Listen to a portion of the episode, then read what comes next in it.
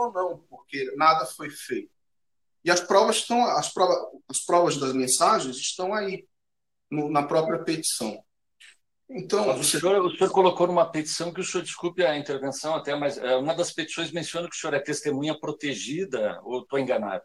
É isso, é exatamente. Eu, eu, eu, tenho, eu colaboro, eu, eu fui testemunha em todos os países que o Ministério Público assinou o compromisso sobre a causa Lava Jato, Odebrecht e outras empresas. Prestei como, como testemunha Panamá, Argentina, é, Peru, Suíça, Andorra, vários países. É a primeira vez que o senhor é ouvido em juízo no Brasil, então? Primeira vez. Uhum. É a primeira vez. Eu estou em causa própria nesse processo há um ano e dois, três meses. Certo. E os subterfúgios processuais utilizados até agora para que eu não fosse ouvido são diversos, não vou realmente estar nos altos. Como a questão da repatriação, doutor Walter. O senhor me desculpe com todo respeito, porque o processo penal aqui ele tem dois objetivos. Seria a repatriação e a persecução penal. O senhor foi contra, o doutor foi contra a repatriação e o doutor quer me processar na Espanha, ao mesmo tempo que tenta me citar. Então, assim, realmente eu não sei é, o que, que o Ministério Público quer, além de me perseguir, que é o que foi aconteceu aqui por anos. Isso quer você, se, se é o caso de tocar ação penal, nós vamos defender, vamos fazer. O que estava acontecendo não era um processo normal. Era um bullying processual onde me fizeram ser processados pelo mesmo fato em cinco países por uma simples questão de vingança, por eu não ser, ter aceito ser extorquido. O processo está suspenso, mas ainda aguardando a decisão. A Vamos primeiro, doutor Tacla, dar cumprimento à decisão do Supremo Tribunal, ministro Lewandowski, da última sexta à tardinha, que é essa uhum. questão do recurso sentido estrito e correção parcial é, do Ministério Público Federal, e, e depois nós vamos. É, é as medidas de cunho excepcional urgentes nós adotamos, tais como a questão da revogação da prisão preventiva. Então, o, o, a audiência de hoje está atrelada, de alguma forma, a essa revogação da preventiva, como o senhor sabe. Eu tenho que ressaltar, pelo contexto que eu, que eu estou apreendendo a partir da sua fala, que nós temos aí é, duas autoridades federais importantes, um, um, deputado federal, que é o deputado Dallagnol, e outro senador, que é o senador Sérgio Moro, que estão sendo mencionados na sua fala. Então, uhum. assim, por isso que, que, é, como já nós estamos entrando em uma conversa ligada à extorsão, advogados e outras questões, aí que eu lhe pergunto, é, o, senhor está em alguma negociação com polícia, Ministério Público ou com alguém sobre colaboração premiada? Excelência, não, não estou. E, bom, eu anexei a gravação aí, e, e só, hum. é, e só um, um parênteses, salvo o melhor juízo, o fato aqui em questão uhum. é, é, se, se, se, relaciona com o seu Carlos Zucoloto e o Fábio Aguaio. Porque, não tem foro privilegiado. Até, exato. Até porque, excelência, se o que eles vendem é verdade, eu não paguei para ver. Uhum. Porém, por, porém, que é a questão. Que eles vendiam. É, que é o escritório do, do Sérgio Moro. Porém, é, Vossa Excelência pode verificar pelo próprio andamento do processo, dos autos, posição do Ministério Público, e não só em um processo, mas principalmente nos vinculados, que não é uma situação normal. Bom, gente, está claro, né? Deixa eu ver se voltou o som. Vi que tinha começado sem som aqui, acho que está tudo normal agora, não sei porquê. Mas, enfim, a lei da cauda está dizendo: estou de alma lavada, estávamos certos. Lula foi cirúrgico quando afirmou categoricamente que Moro arma, vive de armação. Por que, que o Moro armou a farsa do PCC, do suposto atentado à vida dele, pelo chamado primeiro comando da capital? Porque ele sabia que na segunda-feira Rodrigo Tacla Duran ia não só denunciá-lo, mas também trazer as provas da extorsão consumada, né, 5 milhões de dólares para livrá-lo da cadeia. Ele pagou 612 mil dólares ao advogado Marlos Arnes, ligado a Rosângela Moro. O caso agora está nas mãos do ministro Ricardo Lewandowski, que provavelmente vai consultar a Procuradoria-Geral da República, é, que pode denunciar, então, por extorsão, Sérgio Moro, Deltan Dallagnol, que são que têm foro privilegiado, né? Olha só a ironia da história. Os dois estão sendo salvos pelo foro privilegiado. Se não tivessem foro privilegiado, já poderiam estar numa prisão preventiva, né? numa condução coercitiva. Bom, vamos trazer aqui o Zé Reinaldo e a gente avança nesse tema aqui. Bom dia, Zé, tudo bem? Bom dia, Léo. Bom dia, comunidade da TV 247. Tudo bem? Como é que você está? Tudo em paz? Tudo ótimo. Uma luta de sempre. Deixa eu só ver se eu Só que está um pouquinho abafado, viu, Léo? É, está no microfone errado. Agora vai para o microfone certo. Agora acho que mudou. Agora vai melhorar. Tem essas coisas de microfone aqui, a gente se atrapalha às vezes. Melhorou agora ou não? Melhorou, melhorou. É, agora acho que melhorou.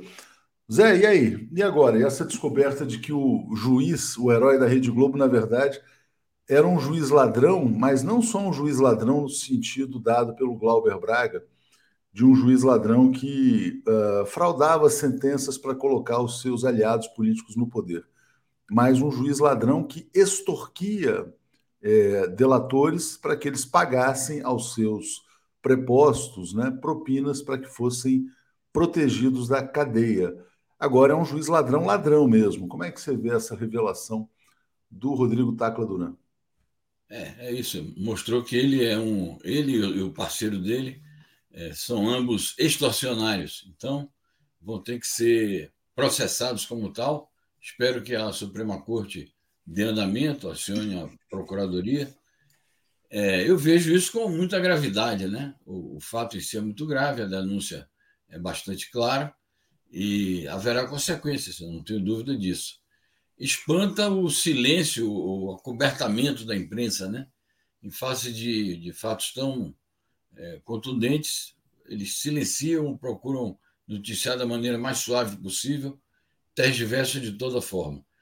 É, mas, de fato, malogra o plano, com essa denúncia, malogra o plano de fazer uma nova Lava Jato através daquela operação fake aí que é, está em curso, mas que foi completamente desmascarada já também. É, é importante se destacar esse tema na imprensa, né? Nossa manchete hoje, nessa terça-feira. O jornal o Globo não traz uma linha sobre os crimes de Moro e Dallagnol.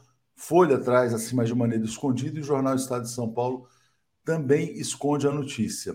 Fiquei sabendo aqui pelos comentários que os telejornais também estão escondendo, né? Mas já dá para pensar na hipótese, na possibilidade de cadeia para Moro e Dallagnol, como diz aqui o Cristiano Oliveira. Moro e Dallagnol na cadeia já. É, Zé, uh, e realmente assim, quer dizer, muito chocante, né? Quer dizer, que o Brasil tenha sido é, praticamente sequestrado né, durante quatro anos pela narrativa desses dois personagens que, enquanto quebravam a economia brasileira, estavam ficando ricos. Né? Agora é hora de quebrar o sigilo desses advogados, desse Zucoloto, do Marlos Arnes, para ver quer dizer, quanto que eles receberam de dinheiro, quais serviços prestaram, se eles receberam recursos é, desses delatores que eventualmente não foram presos tem o caso da famosa advogada Beatriz Catapreta, que também era uma advogada de delatores, e que, de repente, quando percebeu que o clima podia esquentar, fugiu do Brasil, saiu do Brasil, foi embora. Então, tem coisas assim muito esquisitas em toda essa história, né? E agora, é, a grande dúvida, né? A imprensa vai insistir ou não na, no, na questão do Moro com um caderninho do PCC e um post-it. Agora, senador, né? Essas são as provas. O presidente Lula tinha toda a razão, foi a armação do Sérgio Moro e virar essa página. Agora a imprensa brasileira não vai desistir, porque ela é parceira do crime, né? nesse caso, objetivo da Lava Jato. Mas eu vou botar aqui já uma notícia para você começar comentando aqui da América Latina, do Rafael Correia se, solidariz... se solidarizando a Cristina Kirchner Fernandes. Diga, Zé. Muito bem, mas eu não podia deixar de mencionar a efeméride de hoje, Léo. Opa, esqueci, foi mal. São 55 anos do assassinato daquele jovem, Edson Luiz de Lima Souto, no restaurante Calabouço, do Rio de Janeiro, e aquilo desencadeou todo um, um movimento de protesto, uma rebeldia da juventude brasileira contra a ditadura militar. Foi em 28 de março de 1968. Depois veio todo aquele drama da, em dezembro, né, da promulgação do ato institucional número 5, Veio o período terrorista da ditadura, com muitas torturas e assassinatos. Enfim, a nossa homenagem Eterna glória ao Edson Luiz de Lima Souto, que morreu numa idade muito, muito tenra, né? Bom, o Rafael Corrêa, Léo, está vindo aí. Ele deve chegar aqui amanhã ou depois. Vai fazer um evento lá na, na sede do Movimento dos Trabalhadores Rurais Sem Terra. Vai fazer uma conferência.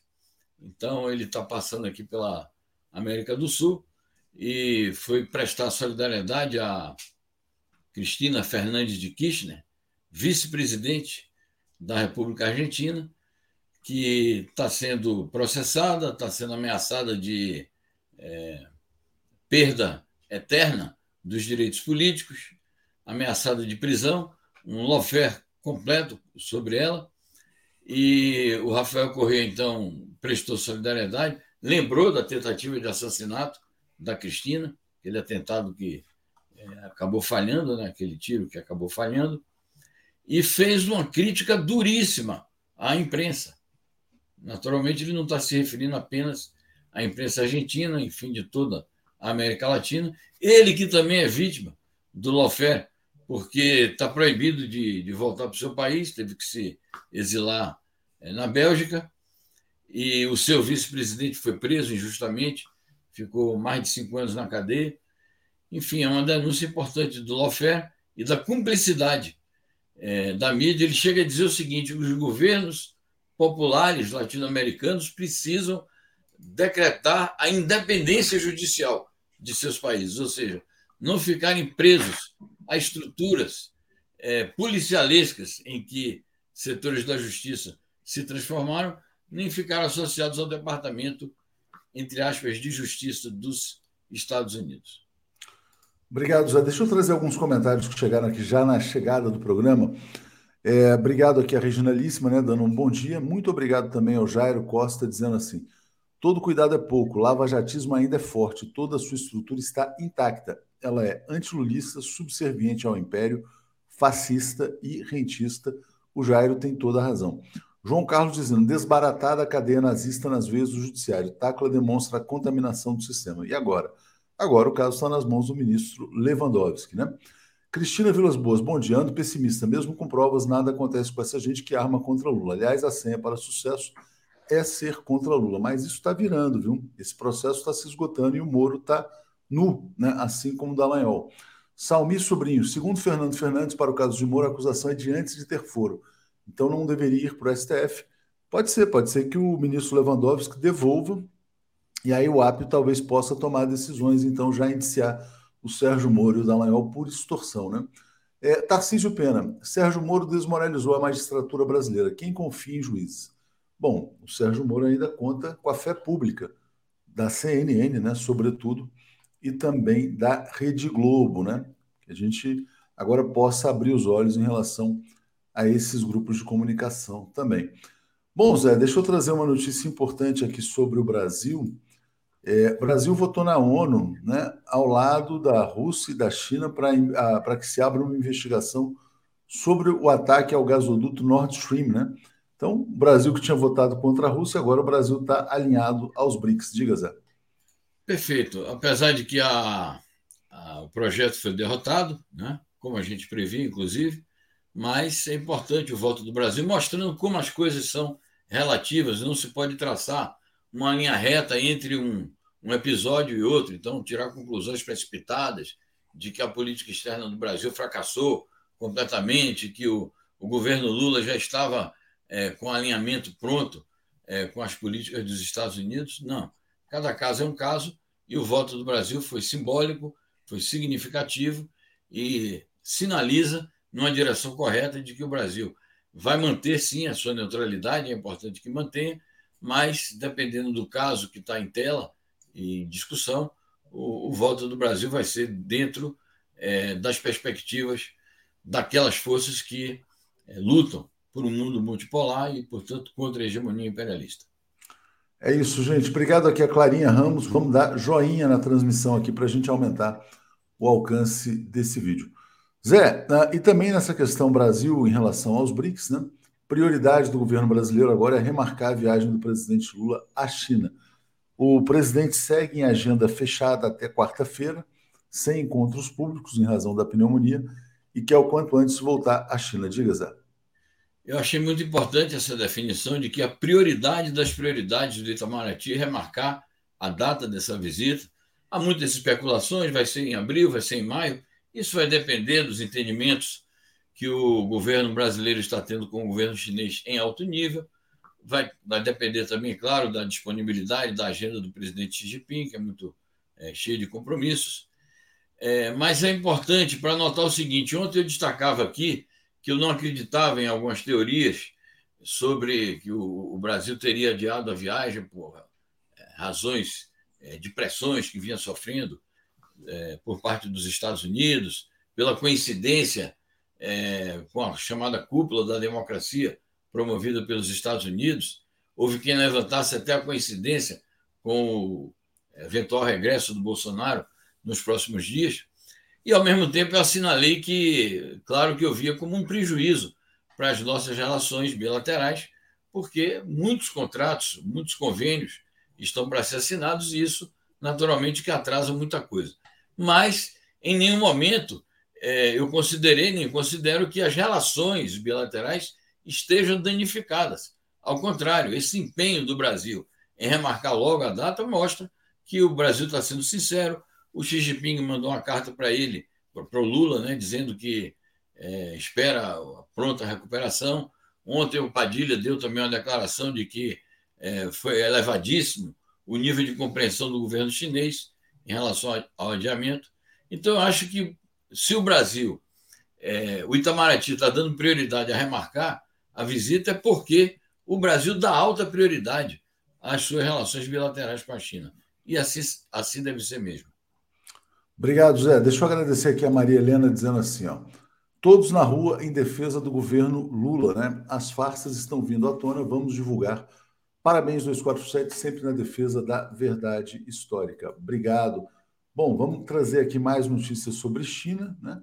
Então aqui, representante chinesa refutando difamações promovidas por países ocidentais no Conselho de Direitos Humanos. Diga, Zé.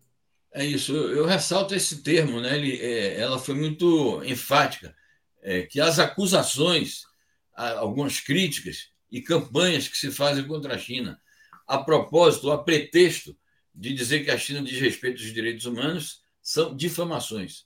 Então ela rebateu de pronto e acrescentou o seguinte: já são mais de 100 países que assinam documentos atestando a correção das políticas chinesas de direitos humanos em face daquelas regiões é, que, que os americanos e os britânicos tomam como pretexto para dizer que a China não respeita os direitos humanos. Hong Kong, Xinjiang e Tibete, onde, inclusive, eles estimulam o separatismo. Então, a conselheira chinesa é, da embaixada em Genebra e representante, portanto, na Comissão de Direitos Humanos, ressalta que a China continua desenvolvendo a sua política de respeitar os direitos humanos, apenas ela tem uma concepção distinta é, da, dos países ocidentais, que entendem por direitos humanos apenas direitos formais ou, ou liberdades individuais, enquanto que na China esses direitos individuais e os direitos políticos são conjugados com os direitos sociais, como eles dizem, o direito à vida, o direito à subsistência, o direito ao bem-estar social. Bom, Zé, agora uma notícia que eu tenho certeza que você vai gostar muito, né? Deixa eu só agradecer aqui ao Ramon também pedindo mais inscritos. Olha só, a presidente Dilma Rousseff tomou posse no Banco dos BRICS e teve seu primeiro dia de trabalho. Essa é a foto. Assim ela foi recebida, né? Uma, um, com boas-vindas calorosas à nova presidente do novo Banco de Desenvolvimento. Então tá aqui. Dilma, então já é presidente novamente presidenta né, do Banco dos BRICS. Diga, Zé. Magnífico, excelente notícia. E eu quero ressaltar também o seguinte: que a própria Dilma já declarou, ela ia, e como foi, é, tomar posse e iniciar o seu trabalho, mas a solenidade que estava prevista é, com a presença do Lula, ela se manterá. Então, a, Dilma foi fazer uma posse, digamos, é, de trabalho propriamente dito, mas haverá uma solenidade na presença do presidente Lula quando ele remarcar sua viagem para a China. Está de parabéns a Dilma, de parabéns o Brasil e estão de parabéns os países do BRICS, que terão realmente uma gestão competente à frente desse banco tão importante para fomentar o desenvolvimento desses países, mas não só, porque o Banco de Desenvolvimento do BRICS visa a fomentar o desenvolvimento também de países parceiros. É uma, uma, uma instituição financeira voltada para o investimento externo, a fim de é, incrementar novas relações econômicas entre os países, do BRICS e os países de outras regiões e de outros blocos. Maria Helena dizendo, a série Passado Presente na TV Brasil com Cristina Serra no comando começou muito bem ontem, né? não poderia ser diferente. Parabéns, Dilma Guerreira, diz aqui a Kátia Cândido Brito. Parabéns, de fato, a Dilma. Emocionante, né? Bom, ainda sobre a China, Zé, essa notícia também é importante. Né? Você tinha falado né, que um ex-líder de Taiwan ia visitar a China pela primeira vez e ele volta da China dizendo: somos todos chineses, né? É um caminho para unific... unificação, na verdade, política, de fato, não? Bom, eu acho que ajuda no processo. É, ele é ex-presidente de Taiwan, é a primeira vez que vai uma ex-autoridade e uma autoridade nesse nível é, presidencial à China continental, à República Popular da China. Desde que é, o Partido Nacionalista, quando ele foi derrotado na Revolução Popular, em 1949, é, todo o conjunto do, do, então governo da China, porque eles governavam a China, era a República da China, eles emigraram para Taiwan e tomaram é, posse da ilha para instalar ali um governo contrário ao governo revolucionário de Pequim. Desde então, nunca tinha havido uma viagem, uma visita nesse nível. Esse partido Kuomintang já teve boas relações com o Partido Comunista da China durante a Revolução Chinesa, durante a ocupação japonesa na China, depois rompeu, fez a guerra civil contra o Partido Comunista, se exilaram em Taiwan, mas houve uma, toda uma diferenciação política dentro de Taiwan e o Partido Kuomintang se separou é, da facção taiwanesa que luta pelo separatismo da China. E o Partido Kuomintang tem uma visão mais nacional, uma visão mais integradora. Então, oxalá que essa visita e essas declarações tão é, fraternas que o ex-presidente de Taiwan deu, oxalá que isto ajude a reunificação final da China e que se acabe de uma vez por todas com o uso de Taiwan por forças imperialistas que estimulam o separatismo e a guerra. É isso aí. Obrigado ao Nilo dizendo assim, Léo, Tacla não só acabou com o Moro e Dallagnol, mas também com aquele advogado de acusação que estava por lá. A TV 247 publicou a íntegra né, do depoimento do Tacla Duran. Regina pergunta por que, que o TSE não agiu contra os candidatos Deltan Dallagnol, Conjo e Conja? Pois é, né? Todos agora vão ter que se explicar. É, obrigado aqui ao Nilo também, né? Então vamos seguir aqui com as notícias. Você tinha falado Zé, sobre direitos humanos na China. Também esse tema vai atingir a Rússia. Olha que interessante essa colocação aqui do embaixador russo, né? o Anatoly Antonov, dizendo que os Estados Unidos querem incluir uma linguagem anti-Rússia na declaração da cúpula para a, pela, para a democracia, que acontece agora, está né? Tá acontecendo. Diga, Zé. Exatamente. Bom, é isso. O, a bola da vez é, do combate estadunidense no campo da chamada democracia dos direitos humanos é a Rússia, pelas razões aí óbvias da, da confrontação que está havendo entre Estados Unidos e OTAN de um lado e a Rússia do outro lado. Essa linguagem anti-Rússia que o Antonov, que é o embaixador russo nos Estados Unidos, está é, tá denunciando que será usada, ele viu o rascunho da declaração conjunta, essa linguagem vai envolver direitos humanos, vai envolver questões ligadas à guerra, vai envolver questões ligadas à democracia, vai envolver acusações de que o presidente da Rússia é um autocrata, mas vai envolver também é, trechos em que se fomenta a russofobia, ou seja, a aversão a tudo que é russo, seja sua cultura, seja sua civilização, seu passado, seu presente, seu sistema político. Então, é uma denúncia que faz o diplomata, um diplomata de alto nível, embaixador, e naturalmente que quem sabe se essa denúncia possa. É porque eu, comparece muita gente nessa cúpula, muitos países que acabam indo porque tem que fazer alguma média com os Estados Unidos também, mas que não são exatamente pró-americanos. Então, às vezes, uma denúncia como essa pode fazer com que alguns países que estão participando da cúpula é, não aceitem termos tão pejorativos em relação a um país que também tem boas relações com eles. Bom dia, Ana Petri. Obrigado, obrigada pelas notícias verdadeiras, obrigado pela audiência. E Zé, quero trazer agora para você uma notícia também sobre a Rússia e depois trazer uma coisa que pode ser polêmica na sequência. Mas, enfim, Rússia se reserva o direito de tomar contramedidas em meio à guerra híbrida total, diz diplomata. Diga, Zé. É isso. É, ontem nós comentamos aqui sobre a instalação da, das armas nucleares russas na Bielorrússia, que é um país aliado da Rússia e vizinho da Ucrânia, e, portanto, aumenta, claro, o perigo de uma confrontação e de uma escalada.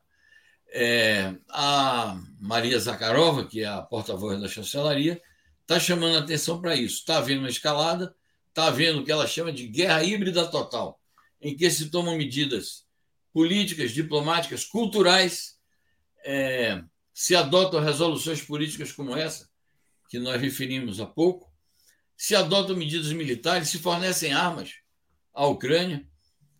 Há um envolvimento praticamente direto dos Estados Unidos e da, dos demais países da OTAN na guerra contra a Rússia. Só não há ainda tropas propriamente ditas desses países, até porque eles não querem é, perder soldados, então fazem a guerra por procuração. Mas é uma guerra americana, otaniana contra a Rússia.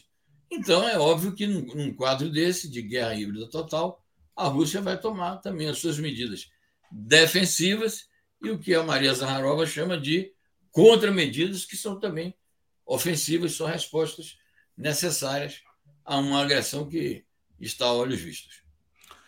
Zé, bom, dito isso, né, essa questão de guerra híbrida, eu li um artigo que eu recebi dizendo o seguinte, quer dizer, todo mundo sabe que o Netanyahu é fascista, né, um presidente de extrema direita em Israel. Mas tem uh, artigos circulando de que ele taria, estaria também sofrendo uma guerra híbrida, uma guerra híbrida, uma tentativa de mudança de regime. Por quê? Porque há uma pressão muito grande para que o governo de Israel arme a Ucrânia, né? E ele estaria se recusando, porque Israel também mantém boas relações com a Rússia. É, nesse artigo também se fala sobre a questão do Paquistão. No Paquistão houve um golpe de Estado, o presidente foi derrubado, e Paquistão, que também mantém uma aliança com a Rússia, também passou a fornecer armas para a Ucrânia. Então tem esse elemento novo no contexto. Eu não sei se já tinha lido algo a respeito. Queria trazer, compartilhar com você aqui com o público. Bom, exatamente com essa conotação, não, não tinha visto é, artigo desse tipo. Obviamente que são antigas as relações da Rússia com Israel, desde sempre, mesmo na época é, do socialismo na União Soviética, mesmo na época do Stalin, no, na origem da fundação do Estado sionista israelense, é, a União Soviética manteve boas relações, inclusive apoiou a criação do Estado israelense, pelas razões óbvias da época da Segunda Guerra Mundial. E a Rússia, que é um país que tem um contingente enorme de população judaica, é, facilitou a imigração é, de milhares e de milhares, milhares e milhares de judeus para é, povoarem o Estado israelense a maioria dos, dos israelenses é formada por é, judeus que migraram da Europa, e muitos deles da Europa do Leste e da Rússia. Bom, então são ambíguas, de fato, as relações entre a Rússia e Israel, independentemente do reacionarismo do governo israelense, eles procuram manter uma ponte.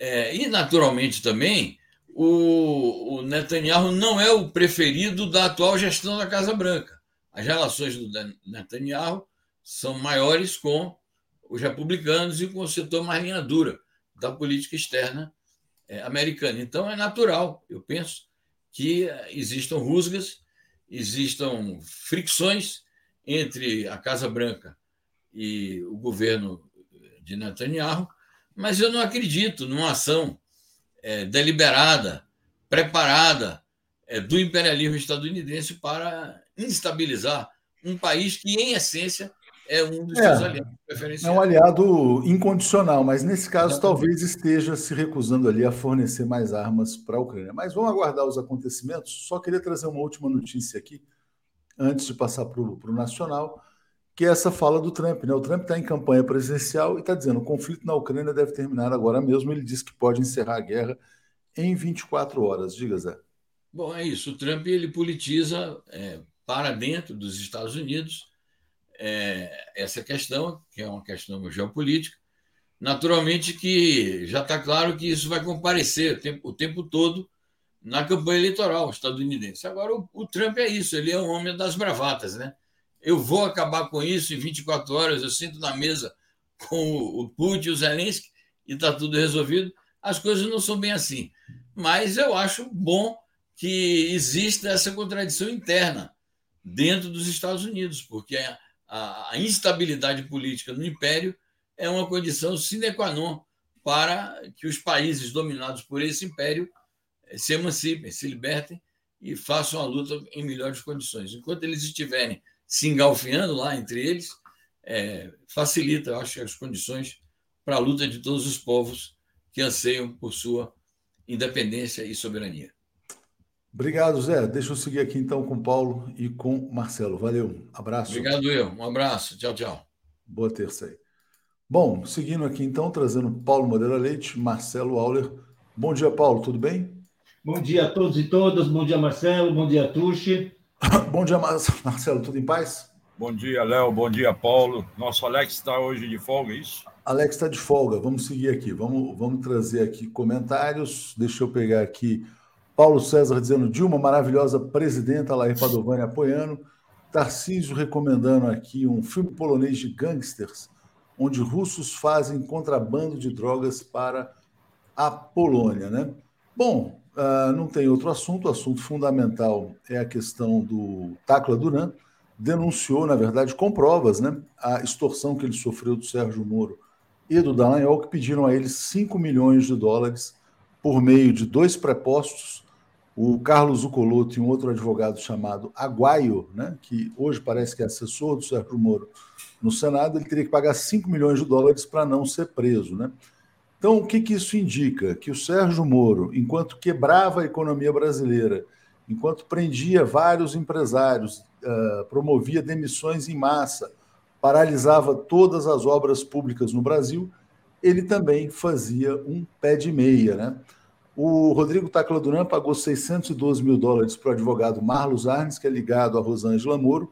O Marlos não fez nenhum trabalho para o Tacla Duran, a não ser, né, na verdade, ser indicado pelo é, Zucoloto como a pessoa que deveria receber o dinheiro para que o Tacla Duran não fosse preso.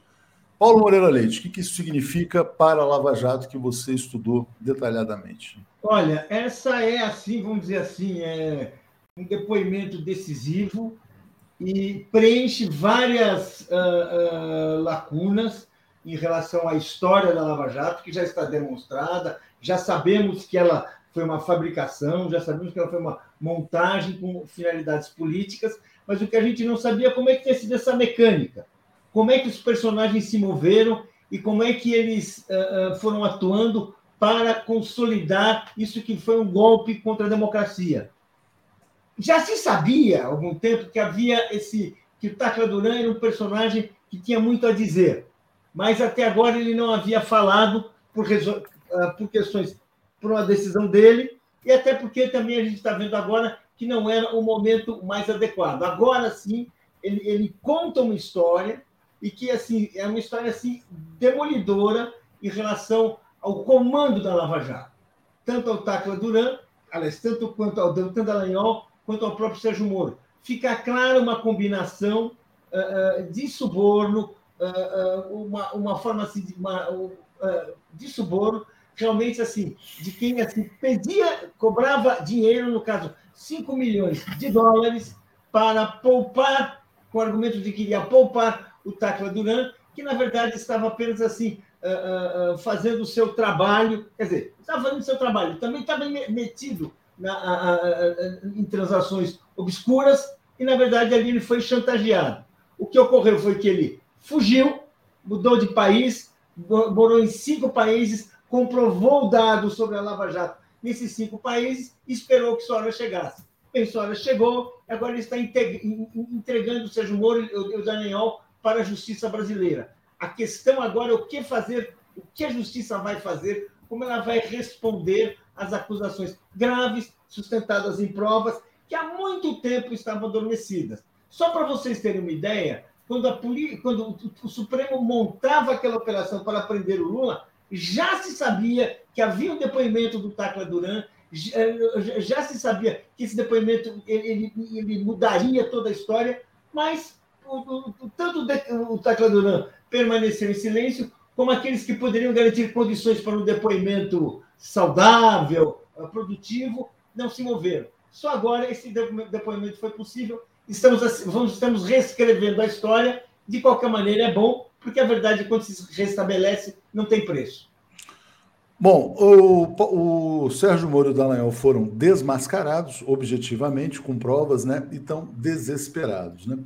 Sérgio Moro, Marcelo, ele acusa o Tacla Duran de ser um criminoso, né? Que ele não teria crédito porque ele é um criminoso. O problema desse argumento do Moro é que todas as pessoas que ele prendeu, ele prendeu a partir de delações de criminosos confessos, né? Então, isso não vale para o Moro, porque se delator vale para prender o presidente Lula, delator vale para prender o Moro também. Então, o Moro está perdido, né? E o Dallagnol também está perdido. O Dallagnol fez aí uma defesa desesperada, dizendo que o juiz Eduardo Apio seria lulista e midiático. Na verdade, ele não é nem um pouco midiático, pelo contrário. Se ele é lulista, eu não sei. Mas o fato é que é, o juiz não está buscando nenhum tipo de protagonismo. Na hora que apareceu o nome do Sérgio Moro, ele manda para o Supremo Tribunal Federal. É, Marcelo, eu te pergunto, nós vamos ver Sérgio Moro e Deltan Dallagnol ainda atrás das grades? Não acredito. Por quê? Por que não? Eu acho que na justiça brasileira isso não vai acontecer. Nós vamos ver o Sérgio Moro e o Deltan Dallagnol desmascarados, reduzidos ao tamanho normal deles, que é nada, é zero. Mas e se Esse... for provada a extorsão de 5 milhões de dólares, por que, que não seriam não presos? Não foi. A, a, extorsão não partiu do Sérgio Moro. A partiu de um, advogado, de um advogado ligado à mulher então, dele. Então, você já vê que começa a complicar aí, entende? Você já vê que começa a complicar aí. O, o Tacla Duran não pode fazer delação premiada, porque ele é advogado. Ele não pode, como advogado, tendo clientes como teve a Odebrecht, fazer. Por isso é que houve a testemunha protegida, que foi uma garantia para ele. Ele é uma testemunha protegida em vários países onde ele deu depoimentos em casos correlatos ao da Lava Jato, ligados ao Odebrecht. Ele mesmo relacionou no depoimento dele vários lugares aonde ele deu depoimento. Ali ele tem proteção, ele pediu essa proteção estendida ao Brasil. Por quê? Porque assim ele vai poder falar as coisas e não poderá ser processado pelo que ele falar. Ele não pode fazer uma delação premiada, mas ele pode ter a proteção disso. Ele não está, porém, é, livre de provar as coisas que ele falou. Ele vai poder provar um depósito que fez na conta do Arnes. Mas aí vai entrar uma discussão. Esse depósito é resultado do quê? É por que motivo? Ele vai dizer uma coisa, o Arnes vai dizer outra, Cicrano vai dizer uma terceira. Então, as coisas vão ter que ser clareadas. Lamentavelmente, o Moro, como juiz parcial, e o Deltan, como fiscal da lei, porque ele era procurador parcial, não deram cursos a essa investigação quando ela foi iniciada. A denúncia foi feita lá atrás, em 2017, 2018, não sei bem a data. Então, já se decorreu muito tempo. Ele tem uma foto dele com dos advogados lá que o Joaquim mostrou ontem. Tudo bem. Daí, essa foto é uma prova, segundo ele, mas é discutível, segundo juristas. Então, vamos ter pé no chão. Pé no chão. Há, há um fato. Há denúncias que vêm sendo feitas. O juiz Apio tomou a atitude correta. Ouviu o Tacla Duran, coisa que já deveria ter sido ouvida em juízo há mais tempo. Entende? E quando ele cita personagens com foro privilegiado, o senador e o deputado, imediatamente ele diz assim: vamos encaminhar a quem de direito o Supremo Tribunal Federal, coisa que o Sérgio Moro não fazia. Quando vinha a denúncia de deputado, ele levava adiante, escondia a denúncia de deputado para não perder o, o controle sobre a ação. Fez isso com os deputados do Paraná, que moram lá em Londrina, o, um do PT e um do PP. Agora, era o, o, o, o que já faleceu, agora me, me fugiu o nome, mas daqui a pouco eu lembro. Então, ô Léo, nós temos um quadro de desmoralização total do Moro e do Dallagnol. Daí a dizer, vai para a cadeia. Marcelo? Sim, fala. Lógico, tem um processo. Eu vou passar para o Paulo para falar sobre essa possibilidade, mas vamos lá. Está no Supremo Tribunal Federal. O Lewandowski pode provocar a Procuradoria-Geral da República. A PGR pode denunciar o Moro e o Dallagnol por extorsão ou pode dizer o seguinte: o crime foi cometido quando, quando eles não tinham foro privilegiado. Essa é a tese do Fernando Fernandes, criminalista. Se a PGR falar que o crime foi cometido antes do mandato, o caso pode voltar para o AP. Só uma pergunta, Léo, só uma pergunta. Que mandato? O de senador e deputado? Senador e deputado. Mas aí eles têm um foro privilegiado de juiz e de procurador no STJ. Bom, então tudo bem. Aí vai para um outro foro. De qualquer maneira, o seguinte, quer dizer, aí quem for conduzir a investigação pode ouvir lá, por exemplo, o Marlos Arnes. É, você recebeu essa grana por quê? Pode receber, pode ouvir também o próprio Tacla Duran novamente. E eles vão ter que se explicar.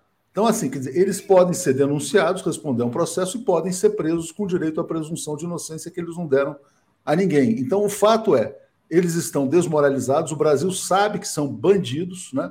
E agora vamos ver se eles vão ser punidos. Diga, Paulo. Exatamente. Olha, eu acho que tem um momento, uma questão desse episódio, da data desse episódio, que a gente não pode deixar de esquecer.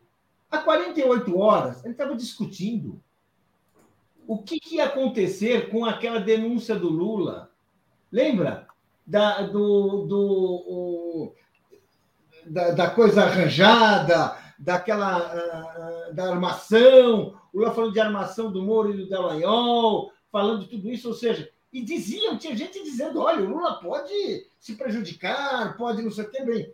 Esses fatos, esse depoimento que será agora, e que já foi agora, será agora formalizado, ele acaba, ele enterra essa discussão.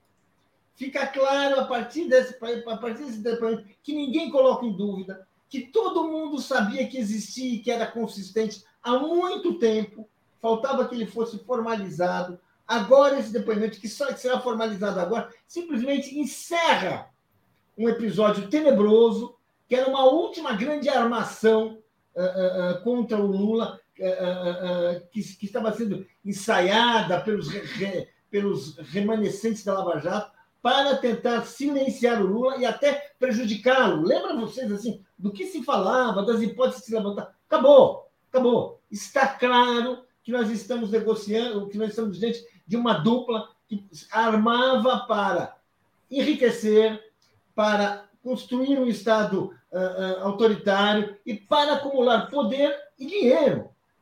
E que chegou ao ponto, assim, escancarado, de, olha, essa, essa, essa negociação com o Tacla Duran era assim, vamos dizer assim, era assim, vamos dizer assim, é, assim é, é, é, gravíssima. E seria até uma comédia se não fosse assim tão, tão, tão séria. Ou seja, Acabou o capítulo. Acabou o capítulo. O fim é o fim de Deltan Dallagnol e de Moro. Se eles vão ou não para a cadeia, realmente a justiça se protege demais os seus entes queridos. Portanto, é possível que o privilégio, sem razão, que a, a, a, o, corpo, o espírito corporativo, o espírito de impunidade para os criminosos de suas fileiras, ajude, proteja tanto o Moro quanto o Dallagnol. Mas, de qualquer maneira, acabou a história termina, termina hoje. Vai ser, claro, que ainda teremos aí uh, uh, reações, uh, vai, não vai assim morrer de uma hora para outra, mas já estão descendo a ladeira. Já Estamos descendo a ladeira. Marcelo, vou te passar já já, deixa eu só ler o comentário aqui do Oriovaldo Neri dizendo o seguinte: ó, Moro é um criminoso e vai preso. O Brasil mudou, né? David Cabral está dizendo: governadora Fátima Bezerra, parabéns por enfrentar o crime. Paulo César dando parabéns a Dilma. Alair Padovani nos apoiando aqui. Marcelo, antes de você complementar a fala do Paulo, né, eu queria que você falasse sobre o comportamento da mídia brasileira. Né? Então tá aqui, ó.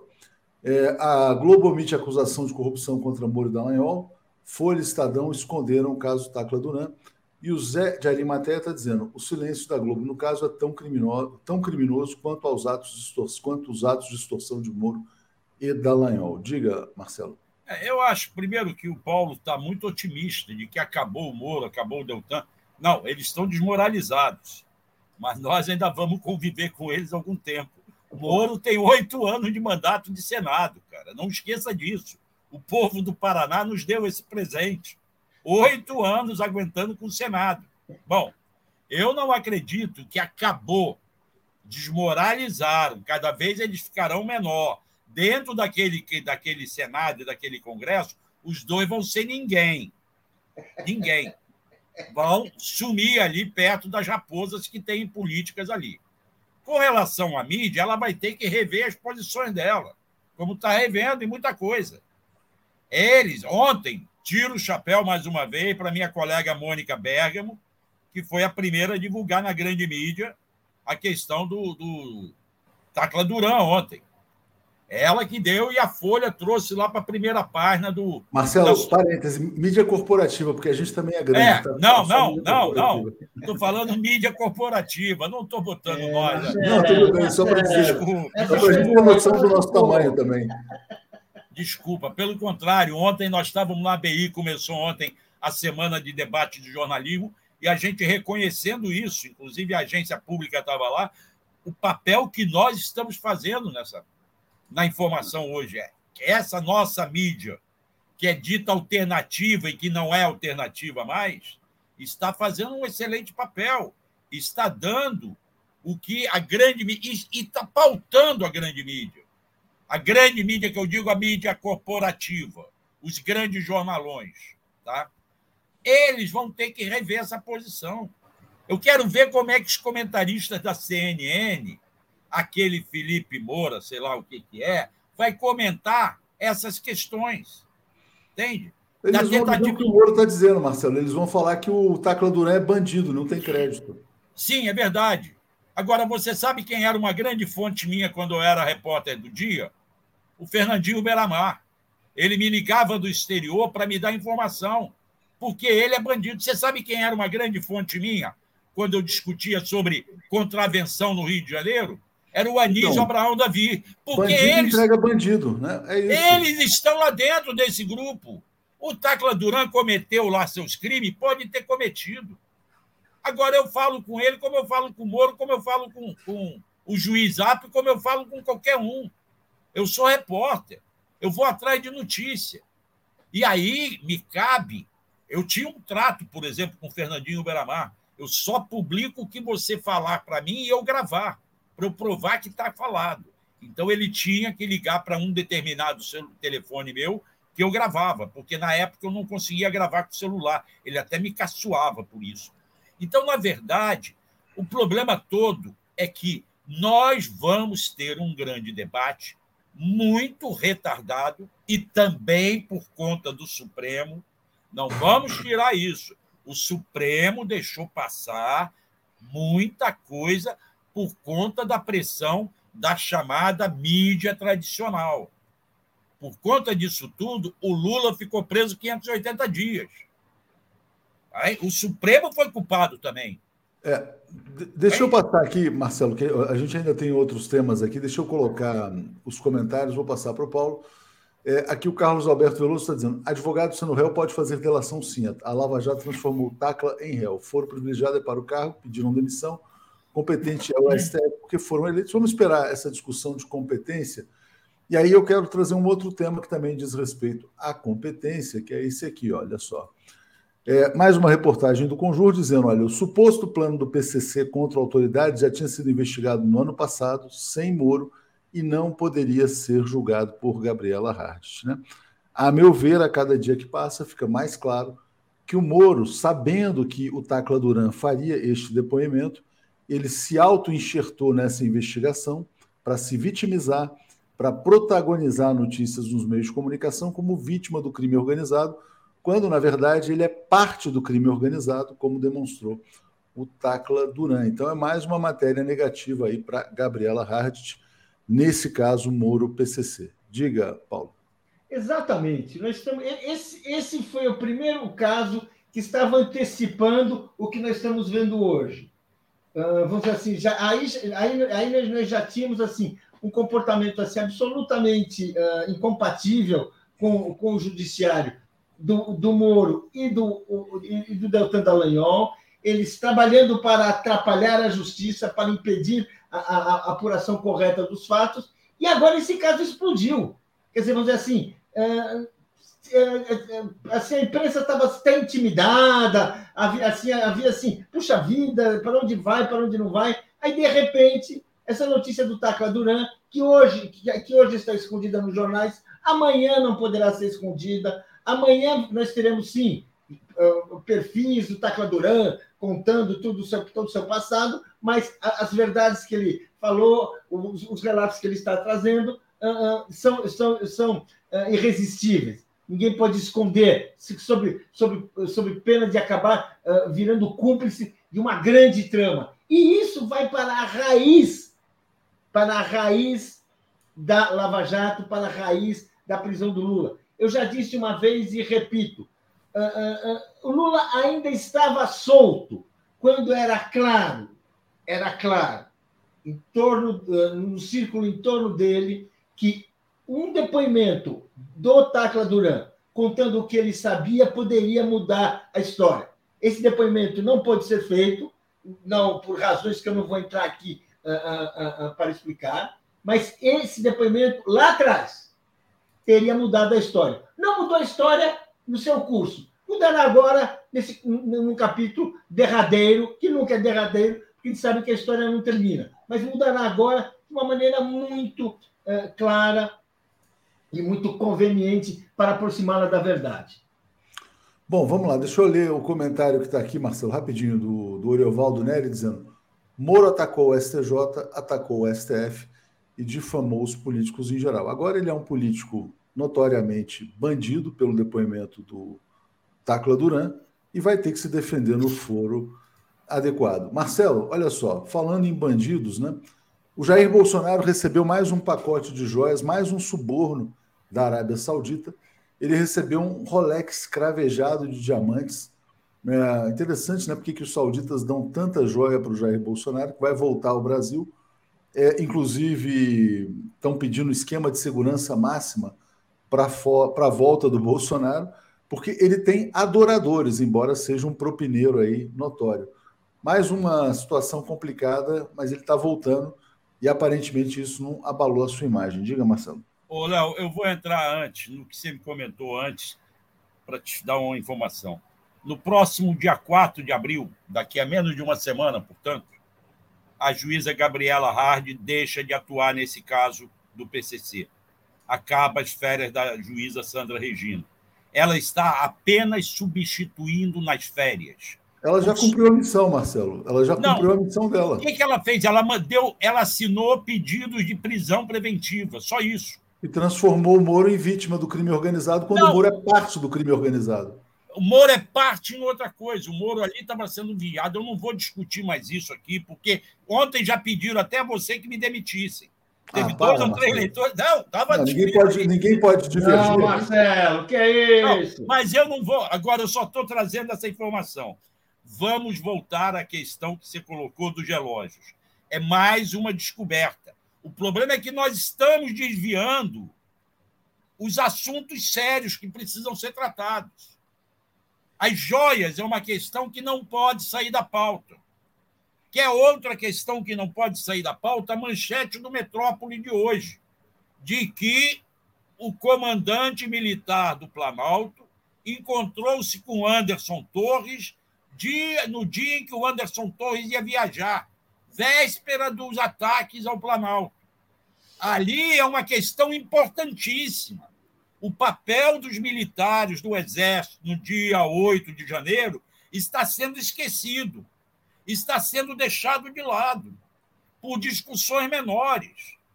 Entende? Nós não podemos, como jornalistas, nos esquecer dos fatos que dizem respeito há o atentado à democracia.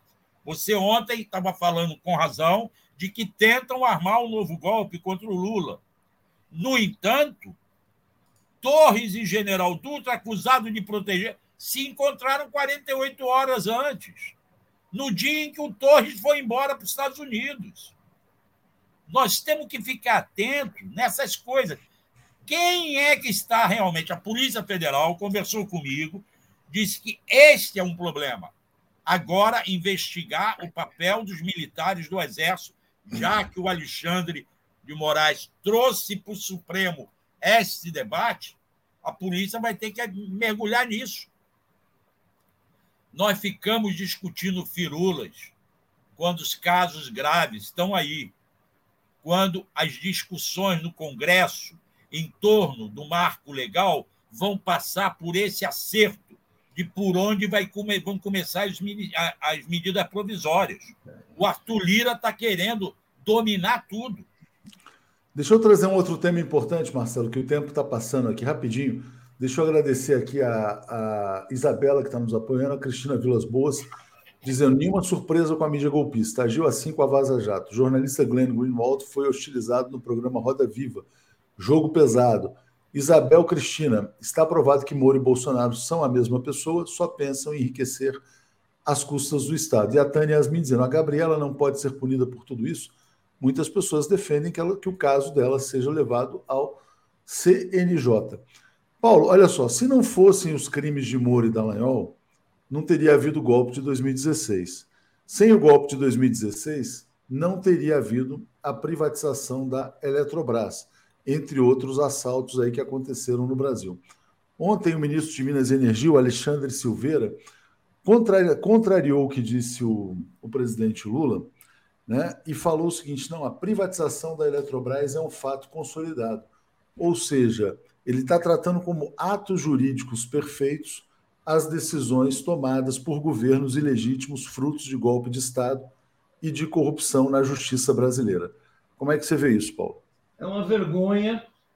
Primeiro, porque aí não é uma questão de opinião. O presidente da República fez uma afirmação condenando a privatização da Eletrobras. É o presidente da República. É o presidente aquele que o chamou para o ministério. O que o Alexandre Silveira fez foi dar uma banana para a opinião do presidente e dizer é fato consolidado. Primeiro, porque não é. Não existe fato consolidado, nós sabemos que não existe, e ainda mais numa uh, privatização que foi um escândalo ao vivo e a cores para todos aqueles que acompanharam a, a sua aprovação da privatização da Eletrobras na Câmara de Deputados. Assim, eram projetos, propostas, mudanças feitas assim, em cima do lápis, para passar rápido e para todo mundo se completar. Uma vergonha, um escândalo assim, assim que merece assim, uma investigação à parte. Agora, aí você vê o ministro de Minas e Energia corrigindo o presidente. Eu acho que é um caso assim, de, eu acho que ele é ruim de governo. Porque, assim, não é possível imaginar que, vamos assim, o, o presidente da República aponte para uma, um, um, ato de corrupção que está no coração dos problemas que o Brasil vai enfrentar e dizer que é um ato perfeito. Como assim? Ato que não foi investigado, ato que foi um escândalo naquele momento. Naquele momento. Um escândalo assim, olha, a gente estava aqui. Não, e no momento em que o Lula está dizendo que vai mobilizar a AGU para questionar a privatização é, da Eletrobras. É isso, e, o, e, o, e o ministro tem a obrigação de ser solidário.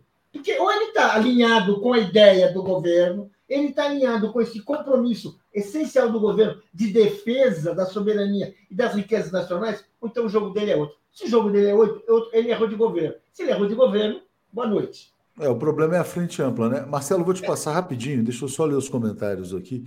E o Joaquim já está aqui na sala de espera também com a Daphne. É um segundinho, vamos lá.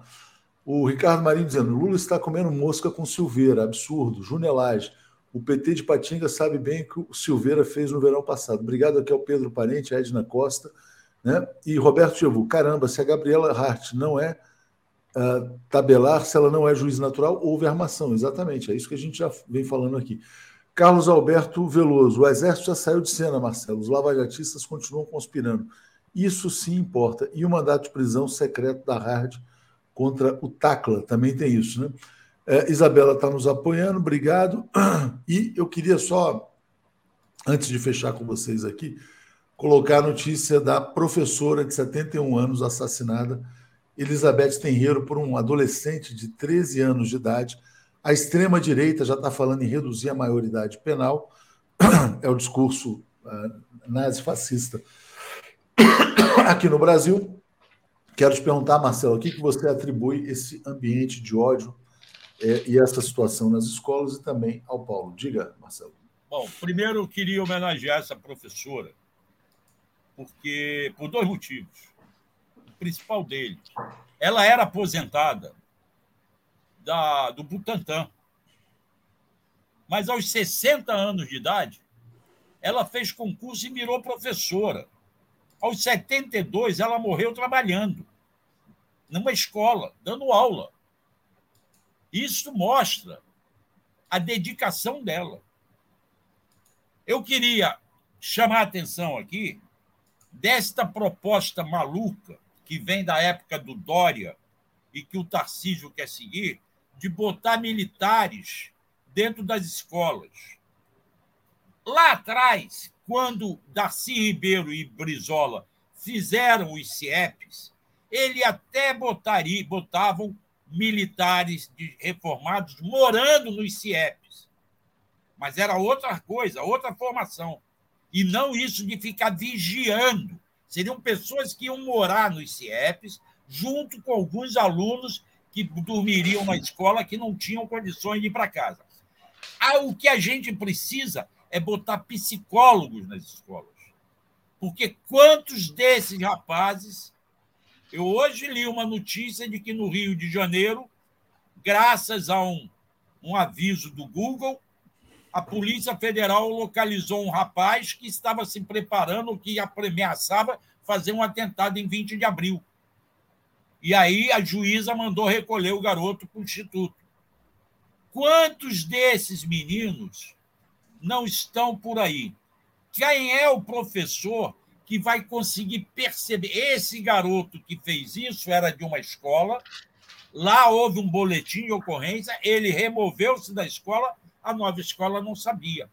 Como é que nós vamos ficar atentos a esta loucura que das redes sociais estão ajudando a formar na cabeça dos jovens estudantes? Temos que estar atento a isso. E não vai ser com policial dentro de escola, vigiando. Isso é trabalho para profissional, para psicólogo. Agora, o Estado precisa se dedicar à educação, gastar dinheiro com a formação dos nossos jovens. O Estado está disposto a gastar dinheiro com a formação dos nossos jovens? Essa é a grande dúvida. Paulo, o caso da professora.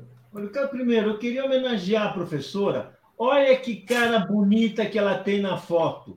Cara de pessoa, daquelas pessoas assim, que sorriso. Olha, eu sou de uma família que tem muitas professoras. Minha mãe era professora, minhas tias eram professoras, assim, muitas. Então, eu tenho um apego especial por essas senhoras que elas se dedicam e, uh, assim, uh, se, sacrificam, sim, para alfabetizar, para educar as crianças, para enfrentar assim as carências que a vida deixa em escolas públicas, enfim, uma, uma coisa assim muito importante. Então, isso aí eu queria primeiro dizer, dizer isso aí. E claro, que nós estamos assistindo, fora tudo aquilo que o, que, o, que o Marcelo falou, que é importante, também é o seguinte: nós estamos assistindo, já são registrados, do ano 2000 para cá, 35 assassinatos de estudantes nas escolas. Isso não existia no Brasil. Isso é um traço do crescimento da extrema-direita, que vem na política, nos adultos, que ganhou até a presidência da República, mas que tem, assim, atinge também a juventude.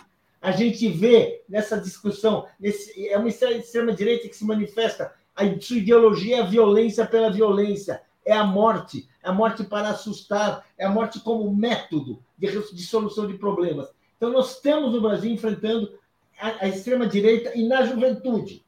Essa discussão política que precisa ser feita com a juventude, sim, com essa juventude que tem essa politização uh, uh, essencial, primária, básica. Mas quando eu tinha 14 anos, a minha maneira eu era politizado.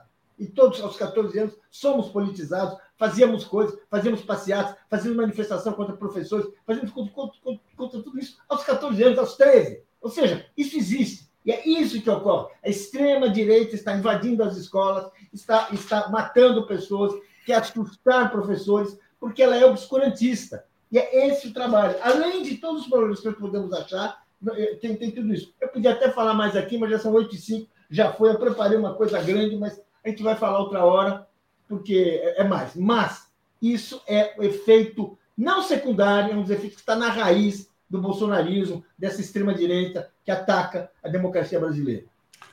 Obrigado, Paulo. Obrigado, Marcelo. Amanhã nos vemos aí. Valeu, gente. Um abraço. Obrigado. Apresentação de Daphne Ashton. Bom dia, Daphne. Bom dia, Joaquim. Tudo bem com vocês? Bom dia, Léo. Bom dia, Joaquim. Tudo bem? Bom dia. Bom dia, bom dia, Léo. Bom dia, Daphne. Bom dia, comunidade. Tudo certo. Estamos aqui. Bom dia, Joaquim. Deixa eu só agradecer aqui uh, ao Ricardo Marinho, né, dizendo que Lula está comendo mosca com o tal do Silveira, o ministro. Valéria Barcelos dizendo Lula tem que tomar atitudes e convocar apoio das ruas. João do Sertão, além das joias, quanto foi depositado em contas numeradas na Suíça em nome do Bozo? Não sejam bobos, né? Oriovaldo, Moro é o próximo candidato a presidente das elites com apoio da mídia. Ele é mais perigoso que Bolsonaro. Não, ele é mais perigoso, mas já está sendo desmoralizado. Gente, queria só ouvir rapidamente, uh, porque entrou no Boa Noite ontem, tem um novo personagem, né? Não é só o Carlos Zucoloto, né? Tem um tal de Aguaio, tem um Aguaio, que é um outro advogado, que aparentemente seria a fachada do Sérgio Moro, parece que é assessor dele no Senado Federal, né? O que, que você já conseguiu levantar mais sobre esse Aguaio, Joaquim, antes de eu passar para a Daphne aqui? É, é, o, rapidamente. É, o Aguaio, eu até passei para a Daphne, ele é um assessor, de fato, do Senado. Ele, ele, ele já era conhecido, viu? Ele era o, o assessor do Senado. Ele é um diretor de um sindicato de bares e restaurantes. Olha que curioso. Que ele foi credenciado pelo Ministério do Trabalho no governo Temer. E, na época, houve uma denúncia de que o próprio Moro teria feito lobby. Já era juiz e teria telefonado para o Ministério da Justiça, para o ministro, pedindo que a carta sindical fosse dada a ele. É um sindicato patronal. Isso envolve dinheiro. Etc. Então é muito ligado ao Moro. O Fábio Aguaio, ele é o. Tá ali, ó, ele, ele é o assessor, né? Então o Fábio Aguaio, ele é uma pessoa tão próxima do Moro que foi ele que aproximou, conhecia o Fagner, o cantor, levou o Fagner para encontrar com o Moro. E, e, a época foi notícia, porque dava uma certa popularidade ao, ao, ao Moro, fazia aquele parte daquele projeto de popularidade. E nesse caso específico, eu tenho uma foto, se a Daphne quiser colocar aí. A, essa é a foto que o Tacla Duran entregou ontem para a, a delegada da Polícia Federal, Paula Fontinelli, que, que vai começar a investigar o caso, e para o juiz e também para o procurador. Então, nessa foto, é, essa é a foto do dia. Não, não é essa daí. É, é, isso, daí é, isso daí é o assessor, é só a, a informação do, do assessor. Mas tem uma foto que eu mandei, não sei se você tem aí, a última, última que eu mandei, Daphne. Ah, então, é, isso, é no último dia, é, no dia em que o, o, o Aguaio, o Zucoloto, foram até o Sindicato dos Hotéis de São Paulo. E por que foram? Tá aqui, ó, o Zucoloto é o mais alto, o do meio é o Nelson Abreu, o antigo sindicalista, presidente do Sindicato dos Hotéis, Bares, Restaurantes. E o Aguaio é esse da direita, tá? Esse é o Aguaio, que é assessor do Moro. Então, o que, que conta o Tacos Duran? Eles foram até. Aqui, é que eu vou sair aqui, eu só queria me despedir de vocês, porque eu tenho que resolver tá. um outro pepino aqui, Vai mas estou ouvindo aqui. Valeu. Valeu, valeu. Então, o que, que ele fez naquele dia? O Aguaio ele e o Zucoloto foram conversar com o Nelson Abreu, mas, na verdade, o Nelson Abreu era uma visita, mas eles quiseram conversar com Sérgio Martins, que era o advogado da Confederação. O advogado do, da Confederação Nacional do Turismo e do Sindicato dos Bares e Restaurantes funcionam no mesmo lugar. Então, eles foram, é, eles foram oferecer os serviços do, do Zucoloto, do escritório do Zucoloto, para livrá-lo da perseguição lá da Lava Jato. E por que foram no sindicato? Porque o Tacla Duran foi vice-presidente jurídico do sindicato durante muito tempo. O pai dele foi durante mais tempo, inclusive. Então, o, ele, ele era ligado, tinha o advogado do sindicato dos hotéis, tinha ascendência sobre o, o, ou pelo menos tinha contato com o Tacla Duran. E aí o que faz o Sérgio Martins? O Sérgio Martins liga para o Tacla Duran logo na sequência, o Tacla Duran grava a conversa, então ele diz assim, olha, o Carlos Zucoloto, eles vieram aqui, me procuraram, e o Fábio Aguaio. Eles vieram aqui, um tal de Aguaio, tal, vieram aqui e disseram o seguinte: que você resolve o seu problema se você contratar o escritório de advocacia do Moro. Como é juiz, não pode ter escritório de advocacia, entendeu? Como é que pode? Ainda mais que é um escritório de advocacia que atue nas causas que ele vai julgar. Então, é essa gravação do Sérgio Martins, advogado, antigo advogado, que é desse sindicato, e por isso que o Aguaio aparece. Então, aí o, o Zucoloto, qual é esse escritório? É o escritório que o Zucoloto tinha em sociedade com a Rosângela Moro. Mas você percebe que o Aguaio é assessor, o Aguaio é quem apresentou o Fagner, e o Aguaio conseguiu uma carta sindical, segundo denúncia da época, que nunca foi apurada, por, por pedido do próprio Moro, porque ele já era famoso, ele mesmo liga para o Ministério do Trabalho e fala: olha, é, eu conheço esse pessoal, então é, se puder atender a eles, ficaria muito satisfeito, que ele era o juiz famoso, né, o juiz da Lava Jato tal. Mas é isso que eu queria falar, respondendo a pergunta do do Léo. Você sabe o que acontece, Davi? Quando você está mergulhado numa apuração, tem muita informação, é o tipo de coisa, né? Quando você faz uma pergunta, Aí você vai desenvolver uma tese, você vai entregar um. Entendeu? É muita informação que desse caso que eu tenho, porque eu apuro esse caso desde que ele começou. Tá? Eu tive em 2017 em Madrid, na primeira entrevista com o Tacla Duran. Depois Nossa, eu voltei em 2018, entrevistei de novo o Tacla Duran duas vezes e fiz muita apuração da Lava Jato, muita apuração sobre a história do Sérgio Moro. Portanto, tenho muita informação. Até é legal que até você pergunte às vezes, porque senão eu vou falando, porque eu tenho realmente. Eu mergulhei muito, eu fiz um documentário sobre o Sérgio Moro. É, é que o Léo já entrou no meio do depoimento, né? Que ele traz esse áudio dessa gravação. É, uhum. onde aparece o Aguai. Eu queria, eu queria começar do começo, né? Então, ontem, para quem não, não teve acesso ainda, tá no portal é, a íntegra né, do, do depoimento do Tacla Duran. Então, tem aqui a matéria e tem também o vídeo, tá? É, do depoimento todo, que nem é tão longo assim, porque no final ele acaba sendo interrompido, né? E porque houve a tentativa, houve a acusação. dentro do depoimento ele falou que tinha sido extorquido, então o juiz interrompe e joga para o é, STF, né? Então, quem quiser acessar, tá lá na página do 247. Mas eu queria, para a gente começar do começo, o que, que você primeiro ressalta desse depoimento, além dessa, dessa, desse aguaio que apareceu, que foi a pergunta do Léo? É, o aguaio eu já tinha notícia dele, era assessor, só que eu não sabia que ele tinha, segundo o Tacra Duran, tentado vender o escritório de advocacia do Moro. É o que o Tacla Duran diz. Então, eu, o, o, o, o Tacla Duran poderia falar muito mais. Tacla Duran falou, eu até disse, uns 5% do que ele poderia falar a respeito dessa história. Por quê? Porque o, o juiz interrompeu o depoimento. E você vai me perguntar: ah, o juiz interrompeu porque é malicioso? Não. O juiz interrompeu porque ele é, quando o Tacradura citou o Deltan Dallagnol e o Moro, o juiz falou: olha, eu vou parar, vou encaminhar, porque já era o suficiente. Era uma notícia crime. Eu vou uhum. encaminhar para o STF. O Ricardo, o ministro Ricardo Lewandowski, que é o melhor ministro do STF, ele falou, que é prevento. Então, ele deve analisar. Por que, que eu não posso mais continuar te ouvindo? Porque senão eu, ter, eu poderei ser declarado impedido por estar usurpando competência do Supremo Tribunal Federal, porque envolve duas pessoas com prerrogativa de foro, Deltan Dallagnol e Sérgio Moro.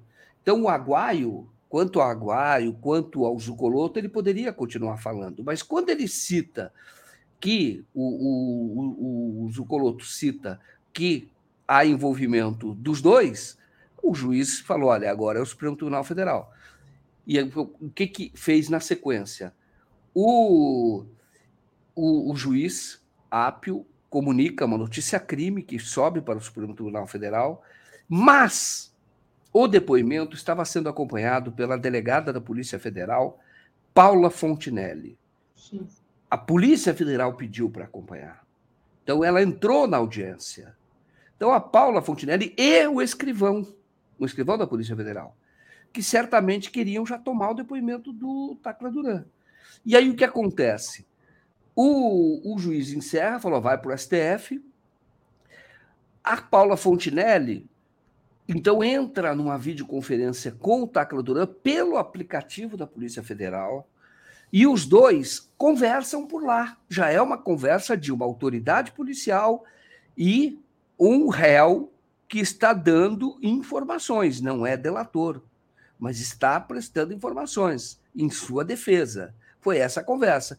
E aí eles, eles começaram a conversar. O Tacla Duran, que é também o advogado dele próprio, isto é, ele está advogando em causa própria, ele então pediu que o depoimento formal seja dado depois da decisão do STF, que seria investigar, autorizar a investigação do Deltan Dallagnol de Sérgio Moro por corrupção. Entendeu? Essa é isso que o STF vai analisar por suspeita de corrupção. Claro que o STF autoriza. Aí ele presta o depoimento, será um depoimento. E é uma estratégia maior. dele perante a opinião pública também, né? Por que, que você acha que ele pedi, fez esse pedido para a delegada? Opinião pública. Não, assim, porque é, se ele, ele ele está ele tá delatando, não, ele está acusando né, de ter sido extorquido pelo Deltan e pelo escritório do Moro. Né? Uhum. Então, assim, é, por que, que ele pediu para fazer esse depoimento para a Polícia Federal depois? Foi isso que você falou? Não, ele não, não pediu. Então é ele, só, ele só é, é, ponderou como advogado ah, que tá. o depoimento deva ser dado depois da decisão do Lewandowski. Que aí o Lewandowski vai receber a notícia crime fruto desse depoimento para O, o Apio, que foi interrompido porque o Apio não poderia colher mais informações sobre o Moro Dallagnol, porque não é juiz de, de, de, de porque não pode, ele o, o Deltan não e é... o Moro tem prerrogativa de foro, entendeu? Então o que acontece? O, o Takara Duran disse: olha, vamos esperar a decisão do Ricardo Lewandowski, e aí aí formalizaremos, aí eu deponho sem problema nenhum. Então foi isso. Aí os dois conversaram, de qualquer forma, ele entregou o áudio, que você, quando você perguntou uh, anteriormente o que, que, tinha de muito relevante, o que, que destacaria, ele entrega um áudio de um advogado chamado Sérgio Martins, que é um advogado do, do, do Sindicato dos Hotéis, em que ele está dizendo o seguinte: olha, o, o, é, o, o Rodrigo, eles me procuraram aqui, é um tal de Fábio Aguaio, Zucoloto, e disse que você resolve os seus problemas se contratar o escritório de advocacia do Moro. Entendeu? Então é isso, é uma prova de um advogado que recebeu a visita de duas pessoas ligadas ao Moro. Entendeu? E com isso, né? Bom, aparece lá o Deltan, o nome do Deltan, do, do Moro, né? Que inclusive é, como ele é casado em comunhão de bens com a Rosângela, é, ele vira sócio do Zucoloto, né? O juiz pergunta isso. E houve a. Bom, inclusive o Tacla Duran chamou o Deltan de Dedê, né? Que é, que é o, o apelido que aparece lá na Vaza Jato o tempo todo. Não, e, e desculpa, é, sabe por quê, Dedê? Porque a, tudo começa, o Taca Duran surge na história quando ele, ele vaza na internet, por isso DD, ele vaza na internet um, livro, ou alguém vaza, um capítulo de um livro que o Taca Duran estava escrevendo sobre a experiência dele. O título do livro é Testemunho. Tem uma versão em espanhol, tem uma versão em português. Esse livro correu vários países. Por isso que o Tacla Duran é testemunha em sete países. Testemunha protegida, agora é protegida no Brasil também. Então, por que que surge? Porque quando ele conversa com o, a história começa assim. Primeiro tem o encontro no hotel, cuja foto vocês viram. Esse encontro no Sindicato dos Hotéis. Aí o Tacla Duran, que já conhecia o Zucoloto, conversa, os dois conversam sobre encaminhando a contratação do escritório. E o que diz o Zucoloto que é o mais alto numa conversa pelo aplicativo Wicrime, tá? Nesse aplicativo, que na época faz igual tem o WhatsApp hoje, apaga 24 horas depois, se você quiser. O Wicrime fazia isso. Os dois conversam por esse aplicativo e o Zucoloto, ele propõe a corrupção. Ele propõe que o serviço dele custaria 5 milhões de dólares e que o Tacla Duran teria que pagar esses 5 milhões de dólares por fora.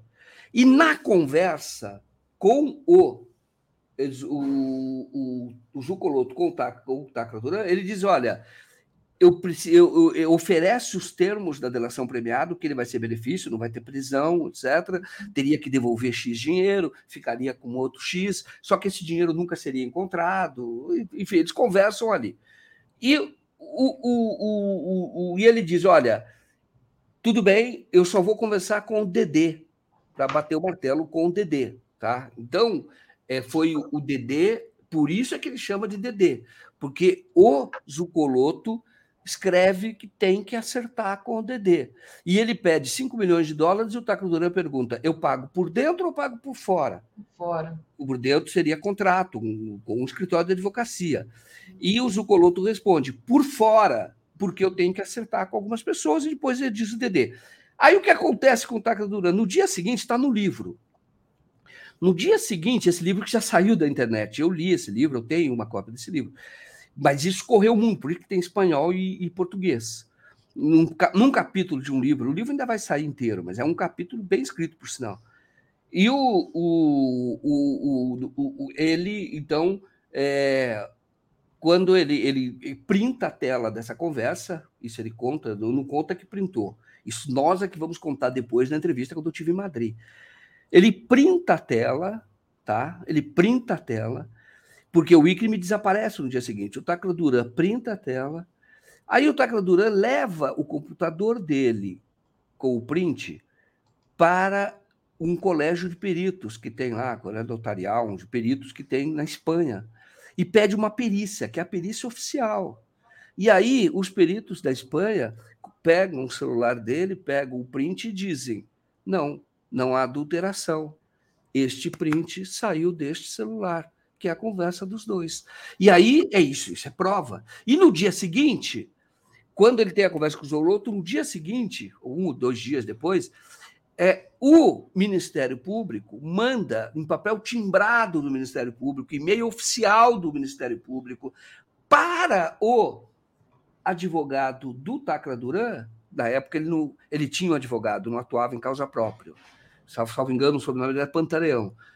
Ele manda ele manda o, o e-mail, ele manda, o, o, Ministério Público manda a minuta do acordo com os termos que o Zucoloto tinha conversado com o Tacla Duran. Portanto, o Zucoloto estava falando em nome do Ministério Público e do próprio Moro.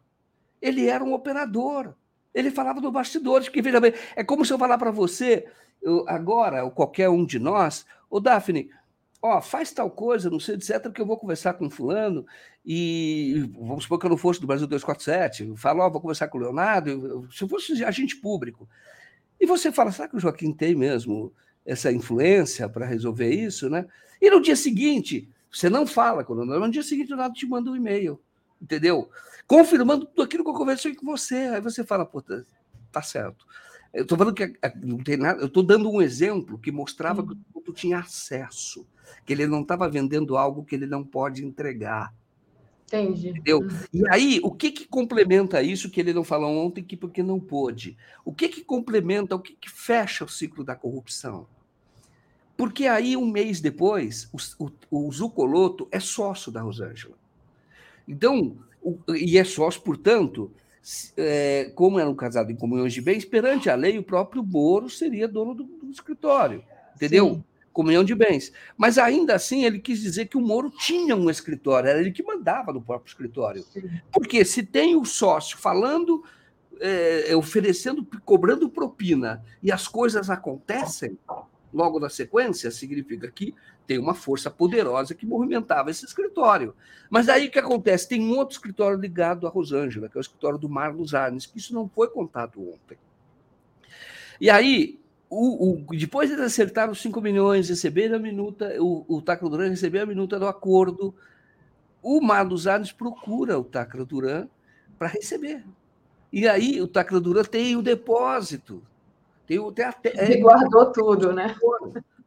613 mil dólares. E ele pôs na conta, depositou na conta do Marlos Arnes. Eu, eu procurei o Marlos Arnes mais de uma vez. Eu quero saber. Porque é o seguinte, eventualmente é honorário. Aí o Tacla Duran já falou: se ele falar que é honorário, pergunta se pede para ele mostrar uma procuração que eu tenha assinado o nome dele, ou um contrato que eu tenha feito. Aquilo foi propina, foi para eu não ser preso, por isso que eu paguei. Entendeu? Aí o Tacla Duran leva toda a família para Madrid e fica longe, leva a família inteira para Madrid, sabe por quê? Até mãe, filho, esposa. Por quê? Irmã, que, que, que é advogada, por sinal. Porque o método da Lava Jato era molestar as pessoas, para obrigar você a colaborar, ou, ou no caso do Taca Duran, pagar. 5 milhões de dólares é o que eles estavam querendo. Para obrigar você a fazer isso, quando você não queria fazer, eles começavam a ir para cima do filho, começavam os filhos da esposa. Não foram para a esposa até na Marisa Letícia? Esse pessoal não tem limite. A esposa da Marisa Letícia, não, a Marisa Letícia, esposa do Lula. Esse pessoal não tem limite. Então, o que, que fez o, o Tacla Duran? Pegou toda a família, pagou os 613 mil, falou: olha, esse pessoal não vai me deixar em paz. Foi para o exterior. Aí ele é protegido nos Estados Unidos. Tacla Duran é protegido. Aqui, o Deltan chamou ele de criminoso, o Moro, ele é protegido nos Estados Unidos, testemunha protegida. Ele é testemunha protegida na Espanha, ele é testemunha protegida em Andorra, ele é testemunha protegida é, é, Ele fala que a Interpol deixou cair, né? A, a, Interpol não levou adiante porque viu que não tinha consistência no caso. É, o Deltan, agora, hoje, o Deltan e o Moro xingam o, o, o, o Tacadura, nem julgaram, xingam. Entendeu? Criminoso, não manda espaço para ele, etc. Escuta, a Interpol que é uma polícia antiga, uma rede policial com credibilidade antiga. Ela não toma uma decisão assim, entendeu? Não é por aventura. Ela recebeu uma reclamação do, do Tacla Duran com provas e disse o seguinte: esse povo da Lava Jato não vale nada. Não disse as coisas sistema, quer dizer o seguinte: se mandar de prisão não vale. Então está cancelado o alerta vermelho, porque o Tacla Durante está sendo vítima de perseguição. Cara, isso, isso, é uma decisão da Interpol. Aí o, o, o, Deltan Dallagnol, que está desesperado, e é um enganador, ele engana uma turminha aí cheia de ódio, levanta dinheiro para pagar a indenização, enganador, ficou rico e também não quis falar comigo. Estive na porta da casa dele e falei com o sogro dele. Gravei, inclusive, ele saiu no documentário. Não, não, melhor não falar nada, ele não quer falar nada. Estava lá! Por que ele não veio falar para mim? Dizer, olha, por que, como é que o senhor comprou esse apartamento? Qual é o recurso? Qual é o dinheiro? O senhor tá, tinha dois, dois de um andar cada um, no melhor bairro de Curitiba. Não dá para o procurador é, é, comprar aqueles dois apartamentos com dinheiro honesto. E tinha mais os apartamentos pequenininhos que ele comprou para especular na Minha Casa Minha Vida. É duro, é duro é duro. Quando você fala de pessoas hipócritas desse jeito, é duro. Aí esse, esse cara ficou revoltado, é criminoso. A Interpol cancelou o alerta vermelho. Como é que é criminoso? Entendeu? Ah, ah, tudo bem, ele, ele cometeu crime, eu não sou juiz, não vou julgar. Mas a prisão não foi em razão dos crimes. Pelo que o Tacla Duran, ou eventuais crimes, supostos crimes, não sei, porque ele teria que ser julgado. O que, eu, o que eu sei é que ele é um advogado com bastante experiência, que fez bastante trabalho, como eu falei aqui, foi diretor do Sindicato dos Hotéis, foi vice-presidente jurídico. Mas o que eu falo é o seguinte: se foi, eu não sei se é, é e não é o caso, eu não sou juiz. Agora, a Interpol analisou todas as provas e disse: ele está sendo perseguido. E o que queria esse povo? Claramente, dinheiro. Então, o, o corrupto pelo que declara o Tacla Duran, o bandido era aquele que é enaltecido pela Globo, aqueles todos. E hoje um é deputado, o outro é senador. Pelo que diz o Tacla Duran, e eles deveriam responder no conteúdo, queriam 5 milhões. Agora, eu digo para você, esses 5 milhões eles levaram? Pelo que diz o Tacla Duran, levaram 613 mil dólares. 3 milhões e 200. Agora, de quantos eles levaram que não tiveram a coragem de reunir provas e enfrentar a Lava Jato? Porque quando eu tive lá em Madrid, eu falei com o Tacador, eu falei, independente de qualquer coisa, em 2017 isso, dezembro de qualquer coisa, eu vou te dizer, você é o único que teve coragem de enfrentar a Lava Jato, os outros se renderam. Entregaram e tudo. E teve coragem de maneira inteligente, né, Joaquim? Porque ele, ele recolheu todas as provas que ele estava sendo extorquido, guardou tudo isso, né? E, e, isso serviu para ele também, inclusive, essa, essa alerta da Interpol cair, porque devem ter analisado isso tudo. Ele foi, é, digamos assim, perseguido, colocaram perseguição em cima dele em vários países. Ele nunca foi escutado aqui no Brasil, que é outra coisa, né, que você não falou ainda. Ele, houve uma tentativa de esconder o Tacla Duran. E continua, né? Porque agora, por exemplo, a, a mídia corporativa é, a mídia comercial, é, simplesmente ontem eu não, não sei porque eu não assisto, mas me parece que o Jornal Nacional não, não falou nada sobre não, o depoimento do Tacadurão. Não, não, escondeu, porque a, a, a mídia é cúmplice desse projeto. É um projeto de poder. É um projeto de poder que derrubou a Dilma. Por que, que você acha que o Moro, o Moro foi apresentado pelo João Roberto Marinho, e pelo Ascânio Seleme, que é era o diretor de redação do Globo, foi apresentado como um juiz exemplar. Recebeu o, o, o, prêmio Inovare. Então tá lá, o Moro no meio, tem essa fotografia aplaudindo dois. Aquilo é, aquilo é simbólico do que é a nossa elite, simbólico do que é o Brasil. E foi então, é, esse, esse é o, o plano Inovare. Então, eu estou dizendo para você, então, eles, têm, eles queriam o quê? Eles tinham que promover o juiz a, a herói para que derrubasse a Dilma, porque não tinha dado certo o plano de eleger o Aécio. Foi isso que ocorreu. E, a, e essa mídia corporativa, que é porta-voz do narrativo, tem esse, esse projeto de poder, é, é aliada, é cúmplice desse projeto de poder. E, de novo, estão nesse projeto de poder. Por quê? Porque agora estão nesta farsa que envolve um policial federal, delegado da Polícia Federal, que envolve a juíza Gabriela Hard, uma coisa horrorosa, que é para desestabilizar o governo Lula. Que fizeram para desestabilizar o governo Lula. Entendeu? É o lavajatismo que ainda está contaminando a Polícia Federal. Está ali dentro. E a Gabriela Hard, que ela é notória. Ela é, e é o que se diz, o que é notório prescinde de prova. Ela, ela é uma cúmplice do Moro, aliada do Moro, que todo mundo conhece, entendeu? Então eu digo o seguinte: então o, o, o, o Moro ele está sendo construído de novo. É uma segunda tentativa. Essa é a tentativa. Que esconder, porque esse é o mártir.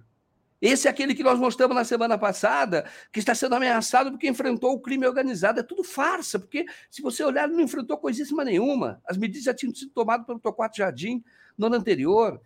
A transferência não tem nada a ver com ele, tem que ver com o promotor. Aí, claro, os formalistas vão dizer, não, mas o Ministério Público, o senhor está dizendo que o Ministério Público aqui de São Paulo, ele é, um, ele é, um, é cúmplice dessa história do Moro? Eu não sei como as coisas se dão, eu não conheço os bastidores, eu não conheço quem, qual é a mão que empurra. Mas eu conheço que aquela pessoa foi empurrada. Isso eu vejo, o fenômeno eu vejo, entendeu? Eu olho e vejo, falo, isso está errado não há competência, não havia competência jurisdicional da Justiça, da Justiça Federal da Gabriela Hard, portanto. Nem a Gabriela Hard deveria. E se você olhar, eu mandei um áudio que fala da escolha do sucessor do Moro, porque eles não queriam o Eduardo Apio, porque agora eles não têm mais força, mas naquela ocasião eles botaram o Bonar lá, que era um sucessor do Apio, enquanto a Gabriela Hard ficou substituta um tempo, foi o Bonar. Então tem um áudio que é, foi captado, na, divulgado pela Vaza Jato, que foi acessado pelo Delgatti. O áudio, o Deltan fala exatamente como está manipulando, envolve essa turma inteira, Marcelo Malucelli, que é o que liberou o Alberto Youssef na semana passada, Marcelo Malutieri, que era o diretor do fórum, e ele estava operando para criar as condições para que o Bonar assumisse. Um horror. Essa é a turma. Essa é a turma que, que a imprensa empoderou e protege hoje. Como é que nós não vamos falar? Como é que nós não vamos falar? Entendeu? Protege. Agora eu digo para você, pela formalidade, estava tudo certo. O Bonar era o mais velho, era o mais antigo, que estava lá há mais tempo na Justiça Federal, ele assumiria e ele era da confiança do povo. Então, foi criada uma. Foi criada naquela ocasião toda um, um, um, uma manipulação, foi tudo armado, isso é armação, para que o substituto do Moro fosse alguém que fosse ligado a eles. Aí eu pergunto uma coisa para você, eu não estou ouvindo o áudio, mas deve ter, né? Não sei se as pessoas estão. Não, ouvindo. eu posso colocar aqui, eu estava esperando não, você Deixa eu só terminar, que é o seguinte: é. você vê que esse pessoal estava manipulando porque eles queriam colocar é, uma era... do Moro. O Daphne, deixa eu só terminar, daí coloca para explicar, contextualizar. O, o Moro, por favor, o Moro, ele. O que, por que, que eles queriam um substituto do Moro? Você acha que é para fazer justiça no Brasil? Porque tinha uma indústria da delação premiada porque estavam ganhando dinheiro, e muito dinheiro. Aí eu digo o seguinte: ah, onde foi que o Deltan pegou o dinheiro? Eu não sei, mas eu vi dois apartamentos dele, de um andar cada um que ele comprou. É visível que ele enriqueceu. O Moro, idêntico. E a Globo mente agora, nessa matéria para proteger o Moro, essa, essa que fala que o Moro é Marte, eu vi domingo, até tá para escrever, ela mente, porque ela vai no endereço onde o Moro não mora mais. O Moro mora num apartamento de um andar, é um das, das residências dele. Ele mora num apartamento de um andar, num outro bairro, que é o principal bairro lá de Curitiba. E a Globo, quando mostra, é claro que ela está dando informação da Polícia Federal, e aquele inquérito é torto. O inquérito do Martim Botaro Popper é torto. As provas que eu digo que ele apresenta ali é de, é de dar risada entendeu? Onde já se viu um líder de um crime organizado mandar que a namorada printe o código que é o código decisivo para a operação, em que o Tóquio é chamado, o, Moro é chamado de Tóquio. Não existe, um crime não comete essas falhas, entendeu? Ó, printa aí que eu tô preciso guardar, etc. Mas, enfim, é uma armação, é um inquérito torto. Lamentavelmente foi endossado é, pelo, pelo Flávio Dino, já escrevi sobre isso, acho que enganado pela Polícia Federal, e, e isso foi parar lá no, no, na Gabriela Rádio. Por quê? Porque eles querem, ali eles podem manipular. E o que, que fala esse áudio, se você for mostrar? Que eles estão manipulando para escolher o sucessor, por quê? Para continuar um esquema Vamos escutar o áudio. Não é só de poder, é de grana também. Se você quiser. Vou, vou, vou rodar aqui. É a voz do Dallagnol, tá, gente? No, naquele grupo Filhos do Januário isso aqui foi, foi trazido a público pela Vaza Jato. Em tese, aquele Júlio tinha conversado com a corregedoria e ele, é, que era a 19 posição, e que era um cara horrível, segundo os três colegas que a gente falou, que viria para destruir a Lava Jato. Em tese, a corregedoria ligou para ele, conversou com ele, e ele disse que o interesse dele era vir para Curitiba, e não especificamente para a vara do Sérgio, a vara para a 13 terceira vara, alegando que tinha a namorada aqui, que em tese, segundo a juíza, eles tinham se, tinham se separado, né? Mas talvez tivesse reatado, ou ele quisesse buscar reatar. Então ele não queria a vara do Sérgio Moro. Esse era o, esse era o discurso oficial dele. Aí, ontem, os juízes estavam preocupados e conseguiram fazer, conseguiram convencer o número um da lista, que é ótimo para nós, assim, simbolicamente, aceitar o desafio de ir para ir para décima terceira. Agora a estratégia é tentar buscar um apoio para o Bonar, porque ele colocou ali o nome dele por amor à camisa. Então a gente tem que conseguir um apoio. A ideia talvez seria de, de ter juízes assessores ali designados junto a ele. É isso que o Marcelo vai tentar, e é isso que a gente precisa que o Velter e o Januário advoguem lá no tribunal. O Marcelo, o, o Marcelo, o diretor do Foro é favorável, Marcelo Malucelli, mas o presidente teria sido desfavorável, o Gebran, por achar que poderia ter risco de unidade, mas não tem se o Bonar assinar tudo junto, porque aí os dois os outros três juízes seriam trabalhados como assessores. E parece que três já teriam concordado, já poderia ser o José Grey, a Bianca e o Danilo. E aí a gente ficaria num mundo ideal para a gente. Olha aqui, o mundo ideal, olha só. E o que, que ele, o que, que ele está falando? Você ouviu o personagem que ele fala? Quem estava participando dessa manipulação? Marcelo Malucelli. Eles estavam escolhendo um juiz para continuar sendo deles. E quem é o Marcelo Malucelli? Semana passada ele deu dois habeas corpus para o Alberto Youssef, dizer Exatamente. esse cara não pode ficar um dia preso. Quando eu vi esse, quando eu ouvi esse áudio e eu vi o nome desse Manucelli, eu falei assim, gente, esse cara era personagem da semana passada aqui da nossa pauta. O que, que eles estão fazendo? Isso, isso é um esquemão. Porque é o seguinte: se o Youssef ficar preso, o Youssef é o cachorro deles. Tá? De certa forma, o Tacla Duran, eu não sei o que o Tacla Duran fez, mas o Tacla Duran não aceitou pagar nada, nem fazer delação, porque ele disse o seguinte: eu ficaria sempre na mão deles e acabaria a minha vida. Isso, isso, é, isso, isso é uma lógica, isso é lógico, tem lógica. Então eu digo para vocês o seguinte: o Alberto Youssef é o cachorrinho deles.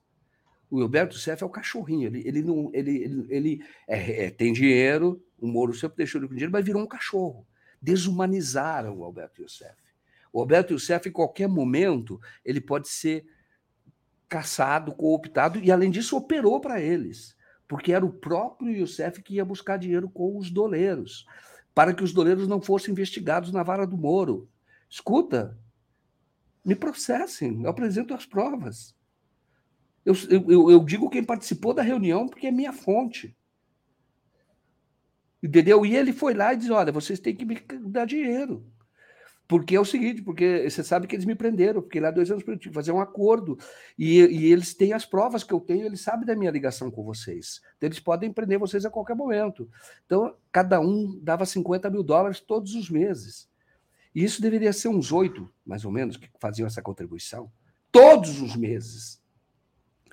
Então eles queriam um juiz para quê? Para continuar com essa mesma bandalheira. Então, se o Youssef, que foi desumanizado, se ele fica preso, se não o protegerem, e o TRF4, o Malucelli imediatamente soltou dois habeas corpus. Se não o protegerem, ele conta tudo. Ele conta tudo. E vou dizer uma coisa para vocês.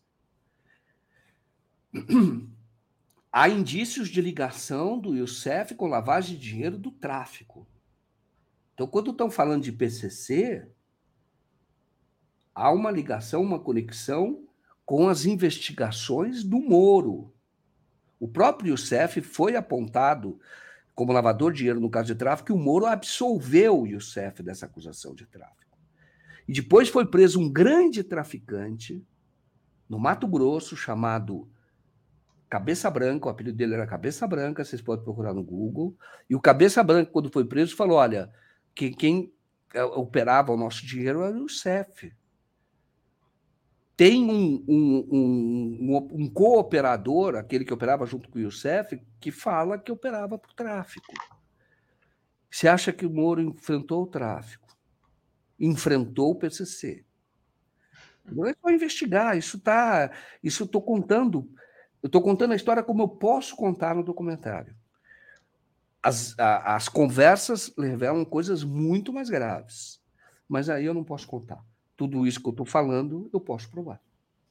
O, o, Joaquim, as pontas vão se, é, se achando, né? né? Ontem o, esse Malucelli, hoje a gente escuta esse áudio, lembra do, da semana passada, a Gabriela, né, que é a juíza copia e cola, e saiu uma matéria hoje, você já até tocou um pouco nesse assunto. Eu vou colocar aqui para você falar mais sobre isso, mas antes é, eu queria agradecer a todos vocês que estão nos acompanhando, que estão deixando o like, compartilhando essa live, é muito importante é, deixar o like, compartilhar a live também, né, gente?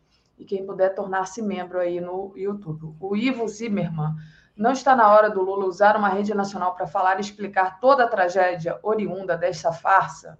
Pois é, eu acho que já que a grande imprensa, a grande imprensa não, nós somos grandes, como disse o Léo, a imprensa comercial, né, corporativista, eles não eles não estão anunciando, a gente tem que amplificar essas notícias, né, e toda essa armação. O Paulo Peter, Inovare tutti buena gente, Meu Ana de Pellegrini, é, digita fundo megalomaníaco no Google e vê o que aparece. Ronivon Pereira, Daphne Joaquim, vocês lembram que o Dallagnol queria manipular o dinheiro arrecadado da Lava Jato? Parece que o STF e o Gilmar Mendes proibiu, foi isso mesmo. Júlio Salles, Zóia Salles é, Cavalcante. Joaquim, o documento timbrado do Ministério Público com o acordo do Tacla Duran está assinado por quem? Júlio César Beraldi. Joaquim, teremos outros taclas para acusar o Marreco? Gilberto Cruvinel. Joaquim, circulou a informação de que o Lewandowski será substituído por Cássio após maio nesse processo. As acusações do Tacla Duran morrerão na praia? O Dom Sebastião tem, falou assim: tem que falar uh, da advogada Cata Preta, que fugiu para os Estados Unidos. Né? Lembrando aqui dessa advogada Cata Preta, que também estava no meio disso tudo. É, Joaquim, é, além disso tudo, né, pra, só para a gente aprofundar, está é, aí a atuação da Gabriela Hart, né? Suposto plano do PCC contra autoridades foi investigado no ano passado. O Moro não figurava e também não poderia ser julgado por Gabriela Hart, né? que é a, a matéria aqui do Conjur. Né? Então, também é claro que a gente o tempo todo está apontando aqui a atuação da Gabriela, que é comparsa do Muro. Mas, enfim, se você puder responder, se você tá. acha, né, que foi a pergunta do nosso internauta, se você acha que não vai dar em nada, essa questão do Lewandowski ser é, saído de cena e é, também é, aprofundar aí a Gabriela nessa matéria do conjuro. É, essa matéria fala o seguinte, que houve uma investigação idêntica, as mesmas cidades, é, fazendo aluguéis nessas mesmas cidades, muito parecida, no ano passado, que também envolvia um suposto resgate, é, um plano de resgate. Então, o que, que essa matéria está falando? Que quem investigou, na época, foi Brasília. Brasília investigou. Então, não há, e o Moro não aparecia. E aí a matéria está falando o seguinte: quando eles colocaram o Moro, parece ser os mesmos personagens, já vinha sendo investigado, com a jurisdição de Brasília, federal. Quando aparece o Moro, então o que, que acontece? Eles parece que eles colocam o Moro dentro dessa investigação para que o caso vá para Curitiba. Mas mesmo assim, o caso não, não deveria ir para Curitiba. Por quê? Porque se a testemunha-chave que eles falam, testemunha anônima, hoje o Tácara Duran é testemunha protegida, mas todo mundo viu a cara dele. Mas tudo bem, ninguém não precisa mostrar a cara de um cara que eventualmente ou supostamente está ameaçado pelo crime organizado. Mas esse cara falou em São Paulo para o Ministério Público e disse que o plano era autoridades. Agora eu digo o seguinte: autoridades, por que o Moro foi o centro do inquérito se eram autoridades? Tinha até o, o promotor de São Paulo. Então, peraí, mas por quê? Porque o Moro é mais bonito, porque o Moro é famoso? O que, que é? Por que, que concentra no Moro se, o, se a testemunha que deu origem a toda a investigação ele fala autoridades? Esse seria o plano. O plano, inclusive, o promotor. Aí o promotor próprio que eu acho estranhíssimo, ele procura o Moro, o fato de procurar o Moro, tudo bem, tem uma ameaça, o de ameaça, tal, estamos investigando e vamos investigar, o senhor fica tranquilo. Falaram com a Polícia Legislativa, o Moro andava com seguranças ultimamente, isso é fato. Quem viu ele em Brasília, o Moro anda muito sozinho em Brasília e muito com seguranças tal e, o, e, tinha, e agora, recentemente, com seguranças. E era, de fato, talvez fruto dessa conversa. Então, a Polícia Legislativa já ia colocar segurança para ele, mas tinha que colocar, e tudo bem. Agora, por que o inquérito vai para o mesmo delegado que apura o caso do Adélio? E vai para o Paraná para ficar nas mãos da Gabriela Hard por vias tortas, como eu disse. Por quê? Porque a juíza que tinha o caso saiu de férias um dia antes e ela não dá entrevista, a juíza não fala. Saiu de férias. Fala, saiu de férias. E o que, que o áudio ali revela? Aquele áudio da manipulação do Deltan. Como é que ele está manipulando aí para que o Bonar fosse o diretor e ele virou o diretor? Hoje é o diretor, não. Para que virasse o titular da 13 Vara e hoje foi promovido a desembargador. Por quê que eles fizeram manipulação? Porque eles estão dizendo: olha, pega esse cara que poderia estar na frente do Bonar e leva ele para Curitiba numa outra vara que tem, eles estavam criando, porque o que ele quer ficar é perto da namorada que mora em Curitiba. Ele era de outra região, acho que Rio Grande do Sul. E ele quer ficar perto da Curitiba. Então aí nós resolvemos, vai ser o Bonar. Aí eles estão dizendo, mas o Bonar, Ele está meio cansado, ele não quer trabalhar muito. Entendeu? Então, vamos colocar mais três juízes. E aí diz, o Malutieri já está trabalhando para isso. Aí estão dizendo, não, mas aí já conversa o TF4, tudo manipulação com o Ministério Público. E que, que o Ministério Público é parte, não poderia ter essa promiscuidade. Então, estou falando tudo isso para dizer, olha, para chegar na Gabriela Hard. Você veja a movimentação que se deu. Na, veja bem, a juíza que iria decidir saiu do caso. Agora eu digo para você, um dia antes ela não falou que ia sair. Será que isso já não estava combinado antes? Isso que o áudio, que o áudio foi o Demore, que, que, que era do Intercept, que republicou. Tá? Ele está falando como o Deltan, o DD, manipula o sistema de justiça. E aí eu falo da Gabriela Hadi não pode ter acontecido a mesma coisa. Isto é, olha, vai cair para fulano, mas se cair para fulano já está acertado que nós vamos dar férias para ela, ela vai tirar férias. Aí o caso vai ter uma nova redistribuição e isso vai cair na mão da Gabriela Hadi, que é substituta.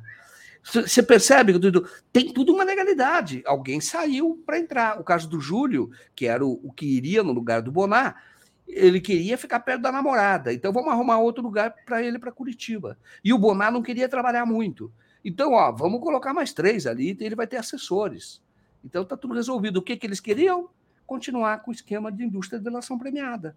Você fala, ah, mas você está fazendo essa afirmação? Eu digo claramente que o rei da delação premiada tinha conta no exterior com dinheiro não declarado e era a pessoa que o Dario Messer disse que para quem ele pagava para poder ter proteção na área ali do Moro, do DD, da Polícia Federal, entendeu? Isso eu estou afirmando, entendeu? Porque tem essa investigação, tá? Porque isso está declarado. Então, por que, que eles querem? Por que, que eles se movimentam tanto? Porque eles querem o juiz da confiança deles. Estão manipulando porque tem objetivo, porque tem um esquema, porque sabe que ali eles se beneficiam. E por que, que eles estão atacando hoje Eduardo Apio, que é o juiz que ouviu o Tacla Duran? Porque o Apio não é desse esquema. Entendeu? Ele foi, porque, porque tem formalidade. Juízo natural é uma coisa muito séria.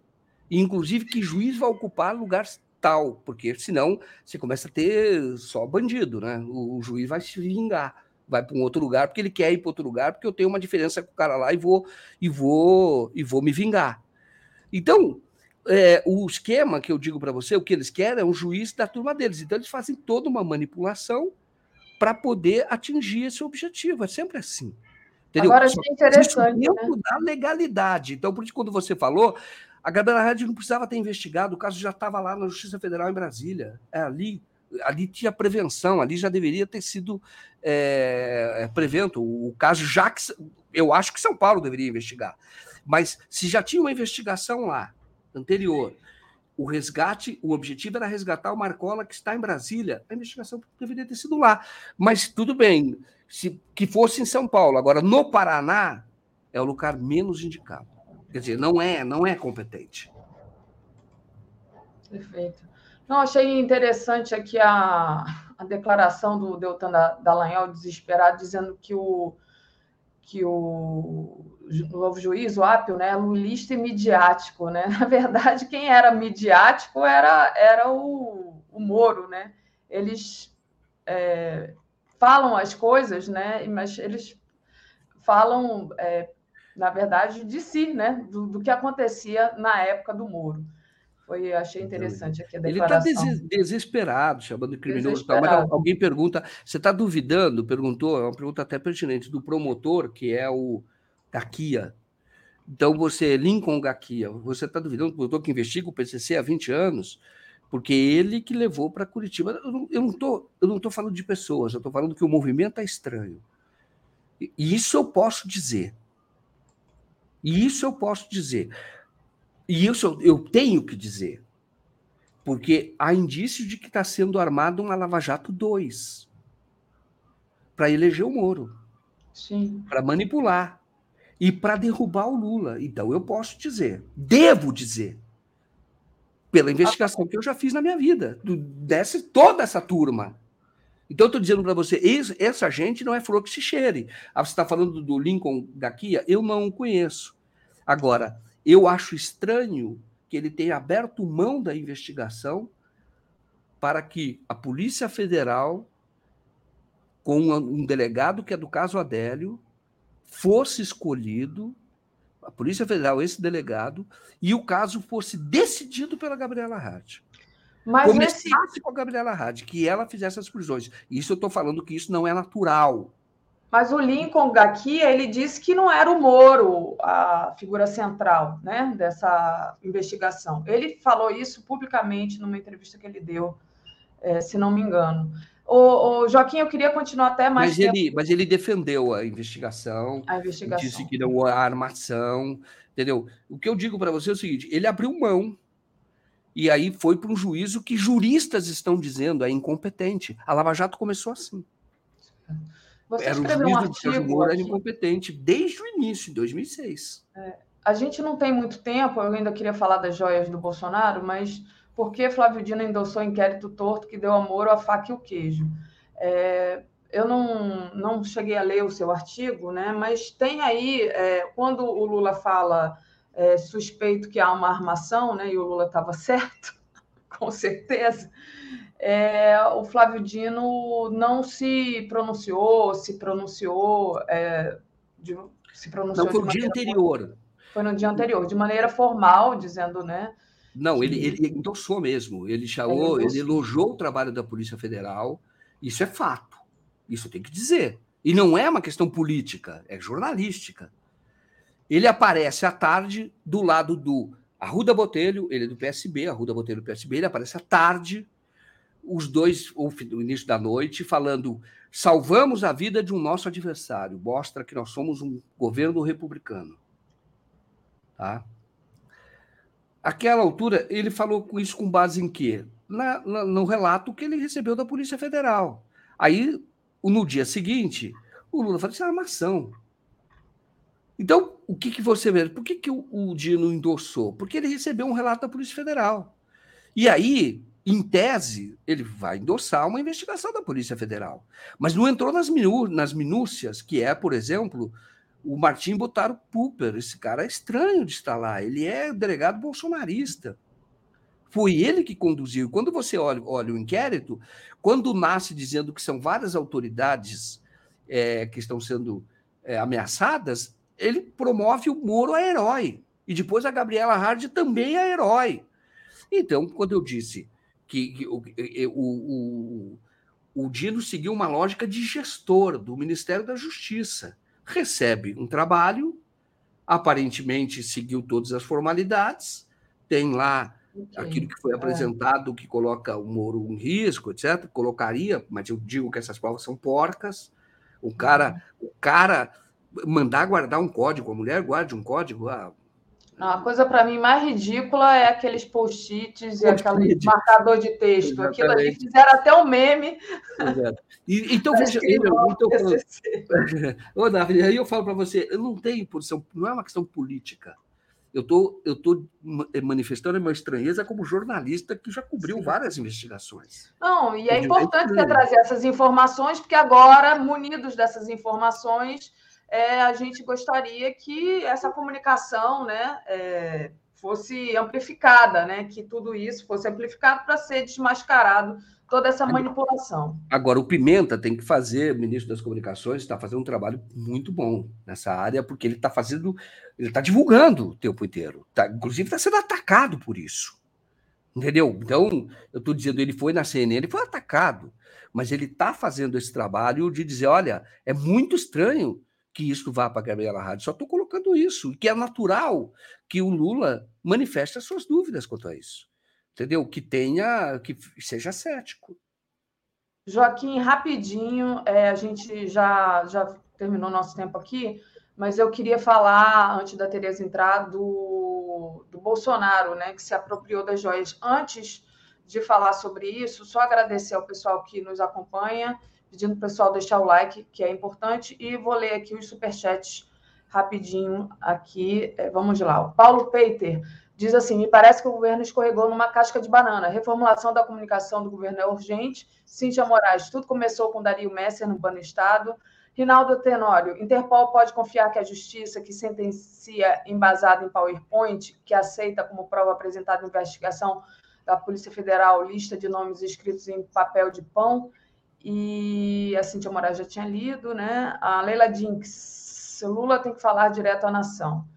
É, João do Sertão Joaquim, Malucelli é banco de seguro garantia de risco de engenharia nas licitações de obras de obras públicas. Esse é o outro Malucelli, né? É, Ivo Zimmermann. Não que está na hora. meio protegido, é, e está na origem da Lava Jato, é o empreiteiro, o dono de banco, é, é isso. Com meios de comunicação. Desculpa. Não, não é isso. Eu já tinha terminado. É, a gente está muito em cima da hora que não deu tempo da gente falar se aprofundar. Da, da joias, uma palavra, é ladrão de joias. joias. Pronto, ele gosta de joias, ladrão de joias, recebeu mais um Rolex, muito bom, tem mais 500 mil que foi para o patrimônio dele pessoal, tudo isso ia ficar com ele. Da Arábia Saudita, os árabes, que são ligados a, a Emirados, que levou a nossa primeira refinaria por um preço muito inferior ao de avaliação. Mas está aí, é um ladrão de joias. Eu digo para vocês, é uma coisa impressionante, impressionante, porque estão descobrindo agora. Talvez descubram mais. O TCU parece que está investigando tudo que ele recebeu de presente, onde está. Né? Então, acho importante que se faça essa investigação. É isso. Gente, o Joaquim tem tanta informação, fica até difícil perguntar para ele. Parece que vai explodir de tanta informa informação. Obrigada, Joaquim, pela tua presença hoje aqui. Obrigado, obrigado, Daphne. Bom dia a todos vocês. Bom Até dia. Valeu, apresentei. Comentário de Tereza Cruvinel. Bom dia, Tereza, tudo bem? Bom dia, Daphne. Bom dia a todo mundo da comunidade 247 que está com a gente. Bom dia, Tereza. Bom, vamos, vamos começar antes da gente entrar na nossa pauta é, sobre política, né? É, você demonstrou interesse importante, né? Esse interesse da gente falar sobre aquela, aquela violência que aconteceu ontem é, lá em São Paulo, né? E da professora que, que morreu de 71 anos. Eu estou procurando aqui é, a matéria que a gente deu sobre ela, mas eu passo para você enquanto você, enquanto eu procuro aqui, Tereza, para você Professora falar um de 71 sobre... anos, né, é. que começou a dar aula aos 60, não por necessidade financeira, mas por acreditar que através do ensino público podia contribuir para a mudança no país. Muito triste. E uma coisa que precisa, sabe, é uma consciência que precisa crescer no Brasil é que esse tipo de coisa tem a ver com saúde mental, sua área, Daphne. Esse menino tinha dado sinais alguns sinais já de que era uma pessoa com transtornos. A deputada Tabata Amaral está até apresentando um projeto é, para incluir ali uma prática, não sei se é uma, não é uma disciplina, mas um, um, um critério de avaliação psicológica dos alunos nas escolas públicas. As, né, as privadas não têm necessidade, já são muito equipadas e tal, mas as escolas públicas é, é, adotarem alguns procedimentos, alguns padrões de avaliação. Né? Esse menino foi trocado de escola, ou seja, é, ele já ter sido outra pessoa a vítima. Mas como ele trocou de escola, aí foi a professora, como é o nome dela? É... Pois é, eu estava aqui justamente, é, uma professora de 71 anos, é, identificada como Elizabeth, né? Então, aqui na matéria não diz o, é, o nome completo é, dela. É, ela tem o sobrenome italiano. É. Então, muito triste. E esse menino, é, sabe, deu depoimento em que não se abalou com o próprio crime, conversou com frieza, relatou os detalhes na frente dos pais, inclusive. E os pais também deviam saber que esse menino tinha doença, né? É, é... Tereza, desculpa, o nome dela é Elizabeth Tenreiro. É... Tenreiro, é. Tenreiro. É. é. exato, esse nome aí que eu estava meio estranho, eu também tinha memorizado, mas acabei esquecendo. Hum. Elizabeth Tenreiro. Pois é, foi-se embora professora por uma, sabe, uma atitude translocada de uma pessoa que se inspirou no outro caso, aquele que aconteceu em Suzano, né? É, um outro, outro assassinato. Então, esse, esse tipo de, de agressão em escolas, né, com assassinatos, violências, é, é, é muito comum nos Estados Unidos, mas está ficando, então essas coisas estão acontecendo mais frequentemente no Brasil.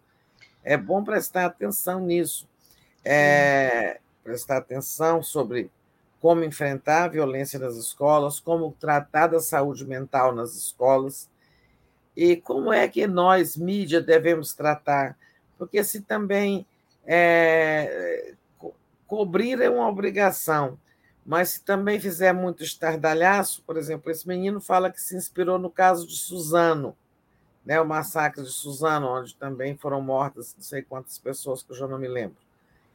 É, Suzano, no estado de São Paulo.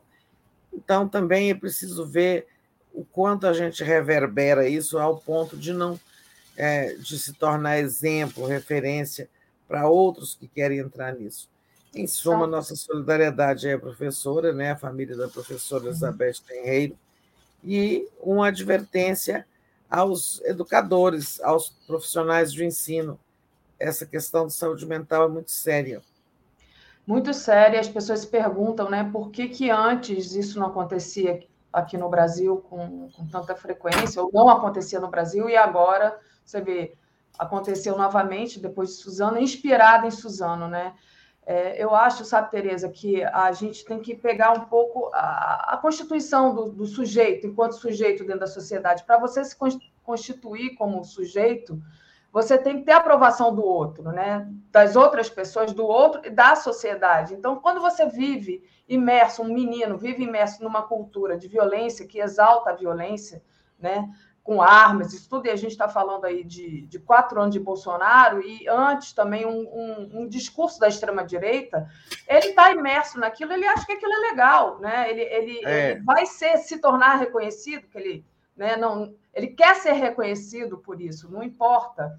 Então, eu acho que todo esse caldo de cultura da extrema-direita que a gente viveu esses últimos anos fez muito não, mal esse país. Certamente. Então, é isso que a gente tem que lutar para tirar do Brasil, porque isso é a cultura americana que a extrema-direita trouxe para dentro do Brasil e a gente tem que a gente tem que acabar com isso, né? Então, é, é Você importante... vê, o, é, valores, né? Precisamos trabalhar os valores, né? melhorar os valores, é, não permitir que certos discursos, que no fundo são valores, circulem com tanta naturalidade. Este menino é o mesmo que havia chamado coleguinha de macaco e feito agressões é, verbais racistas contra um outro colega. Né? Então, ele vem de um ambiente onde racismo, violência, agressividade são normais. Não estou dizendo que a família seja assim, a gente não conhece, mas o ambiente que ele vem é assim, é de intolerância. E esse ambiente, né, que é livremente é, aceito na, nas redes sociais, né? Então a gente não pode cair nessa falácia de que há ah, liberdade de expressão. Liberdade de expressão para quê? Para isso? Né? É. Eu acho que esse aí é o ponto que a gente vem discutindo aqui há bastante tempo no, no 247. Ana Cláudia Figueiredo mandou um super sticker aqui para gente. Obrigada, Ana Cláudia, pelo apoio. Um beijo para você. Ricardo Souza, a reforma do ensino médio deve ser pensada. História, sociologia, filosofia, arte são conteúdos que nos ajudam a elaborar conflitos. Os adolescentes precisam. Concordo com o Ricardo. O, a Joana Jordão diz assim Importante falar do relatório do Daniel Cara sobre violência nas escolas. Então, é, vamos, vamos é, falar sobre isso e trazer mais o Daniel Cara aqui, que já participa do Boa Noite. Tereza, é, mudando um pouco de assunto, né? Ontem o dia foi de intensa movimentação entre os congressistas, uma busca para solução para aquele impasse da disputa entre Câmara e Senado, né? A, de noite não tinha tido o, o, aquele encontro esperado entre os presidentes das duas casas, mas o Lira costurou com os líderes uma proposta a ser apresentada hoje pelo Senado. Então, você está vendo aí o fim dessa crise? Como é que você avalia isso?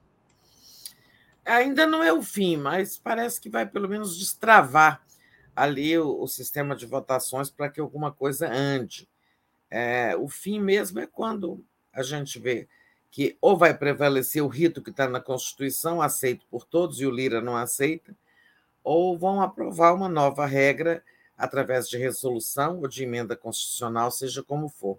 Mas foi intensa mesmo a movimentação, é, desde domingo à noite, quando teve um jantar né, entre o Lira e o ministro é, Alexandre Padilha. Ontem, várias reuniões, reuniões de líderes com o Lira, reunião de líderes com o presidente do Senado, Rodrigo Pacheco. Esperava-se que os dois sentassem para conversar, mas isso acabou não acontecendo. E olha que eles moram lado a lado, né? Quem conhece Brasília sabe que fica separada por uma cerca viva a casa de oficial do Senado e a casa oficial da Câmara lá na Península dos Ministros. O Lira, ao final, depois de muitas é, reuniões com os líderes na Câmara, é, acabou apresentando uma proposta e hoje é que nós vamos ver se ela é aceita.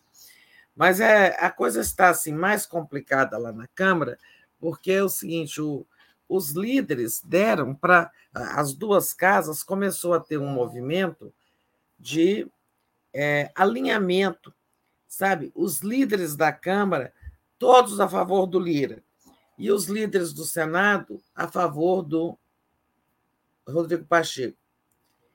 É, como se é, isso fosse uma guerra, entende? Todos se posicionando, inclusive os líderes do governo. O líder do governo na, na Câmara, Zé Guimarães, defendeu expressamente a posição do Arthur Lira. Olha, é, é razoável, não podemos ter uma subrepresentação da Câmara, o rito da pandemia adotado, o rito simplificado adotado durante a pandemia é muito mais célere, etc. E o, já, o Jacques Wagner, lá o líder do governo no Senado, repete os argumentos do, do Rodrigo Pacheco. Olha, o Senado não pode ser subrepresentado, o Senado não pode ser mera cara, casa carimbadora, é, não pode ter é, ser alijado das decisões importantes sobre as medidas provisórias, etc. Mas qual é a proposta que é, o Lira a, né, negociou com os seus líderes, né, os da Câmara, para ser apresentada hoje? Aí a gente vai ver se o que, que o Senado vai achar. Qual argumento? Um dos argumentos do Lira é que a, casa, a Câmara tem 513 deputados, o Senado tem 81 senadores, e, no entanto, as duas casas têm 12 membros cada uma nas comissões especiais que analisam a reforma tributária, as medidas provisórias. Né? É, e, então, eles, ele agora vai. Essa proposta do Lira, acertada com os líderes, é o seguinte: olha, aceitamos as comissões mistas, mas não queremos essa paridade, esse mesmo número. Serão agora é, três deputados por cada senador. Ou seja, hoje são 12, 12. Então, seriam 12 por 36, né? É, ou então menos do que isso, mas guardada essa proporção, proporção de 1 para 3. Eu acho isso, assim, é bem tosca, essa aritmética, sabe? Mas é o que está prevalecendo lá. Vamos ver se vai prevalecer, se o Senado vai ser. Por que, que eu acho tosca? Porque um senador ele é eleito pelo voto majoritário de um Estado. Né? Então, qualquer senador, seja ele de que lado for, de que partido for, ele teve votos que equivalem ao de muitos deputados juntos, a soma de muitos deputados, porque os deputados são eleitos no sistema proporcional. Né? É, então, basta ter uma fração ali, é, tem que ver, o coeficiente varia de estado para estado, não é um número fixo, tem uma conta complexa para ser feita, mas o fato é que, é, por um mesmo, um mesmo estado, ao eleger um senador, né, é, confere uma votação a ele muitas vezes maior do que a qualquer um deputado isoladamente. Seria sempre preciso somar os deputados, muitos deputados, para dar para que essa soma de votos seja igual a de um senador. Então, acho uma aritmética boba essa aí. de ter que, é, que cada senador, para cada senador, três deputados. Mas isso vai ser apresentado. Né? É, a outra coisa da proposta do Lira é o seguinte: ele está dizendo que essas comissões, né? Isso é proposta, né, gente? Ele está dizendo que essas comissões elas não vão entrar no mérito da matéria. É dizer assim, digamos, o governo propôs a remuneração do combustível 50% do, ICM, né, do PiscoFins. Aí eles chegam lá e falam: não, vai onerar 60%, vai aumentar mais esse preço aí. É, isso é mexer no mérito, né? no conteúdo ali, no corpo da proposta do governo, né? enviada pelo governo. O Lira está propondo que as comissões especiais elas tratem de avaliar se um, realmente uma medida provisória atende ao critério de relevante urgência, relevância e urgência, porque a Constituição diz textualmente, artigo 62, que o presidente da República pode editar medidas é, quando a matéria a ser tratada se enquadra nos critérios de relevante urgência, e urgência, ou seja, é um assunto importante e que precisa ser resolvido logo. Né?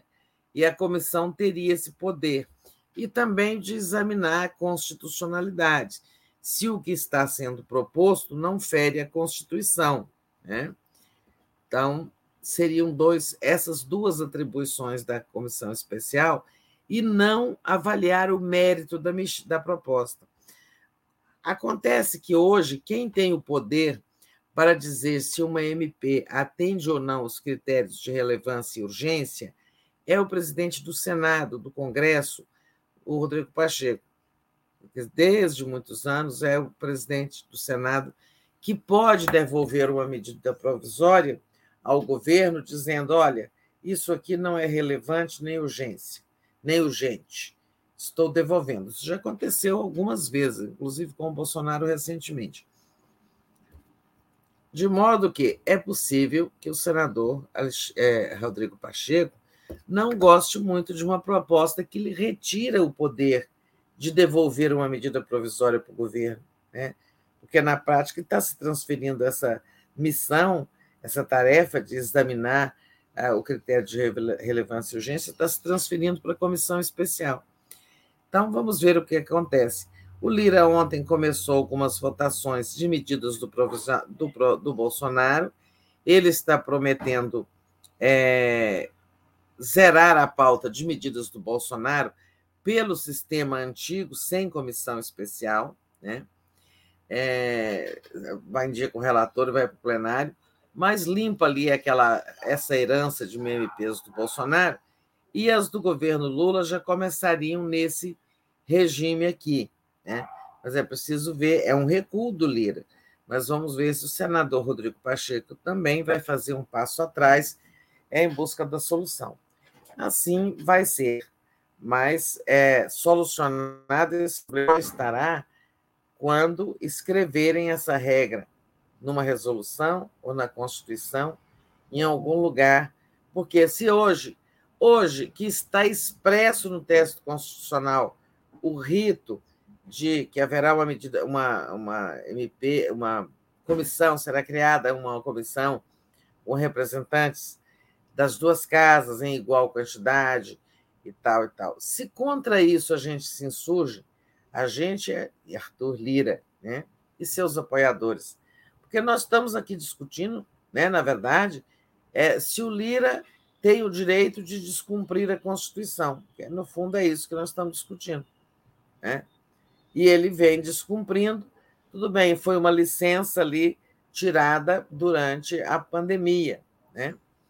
mas, é, no fundo, o que ele está querendo é alterar a regra constitucional.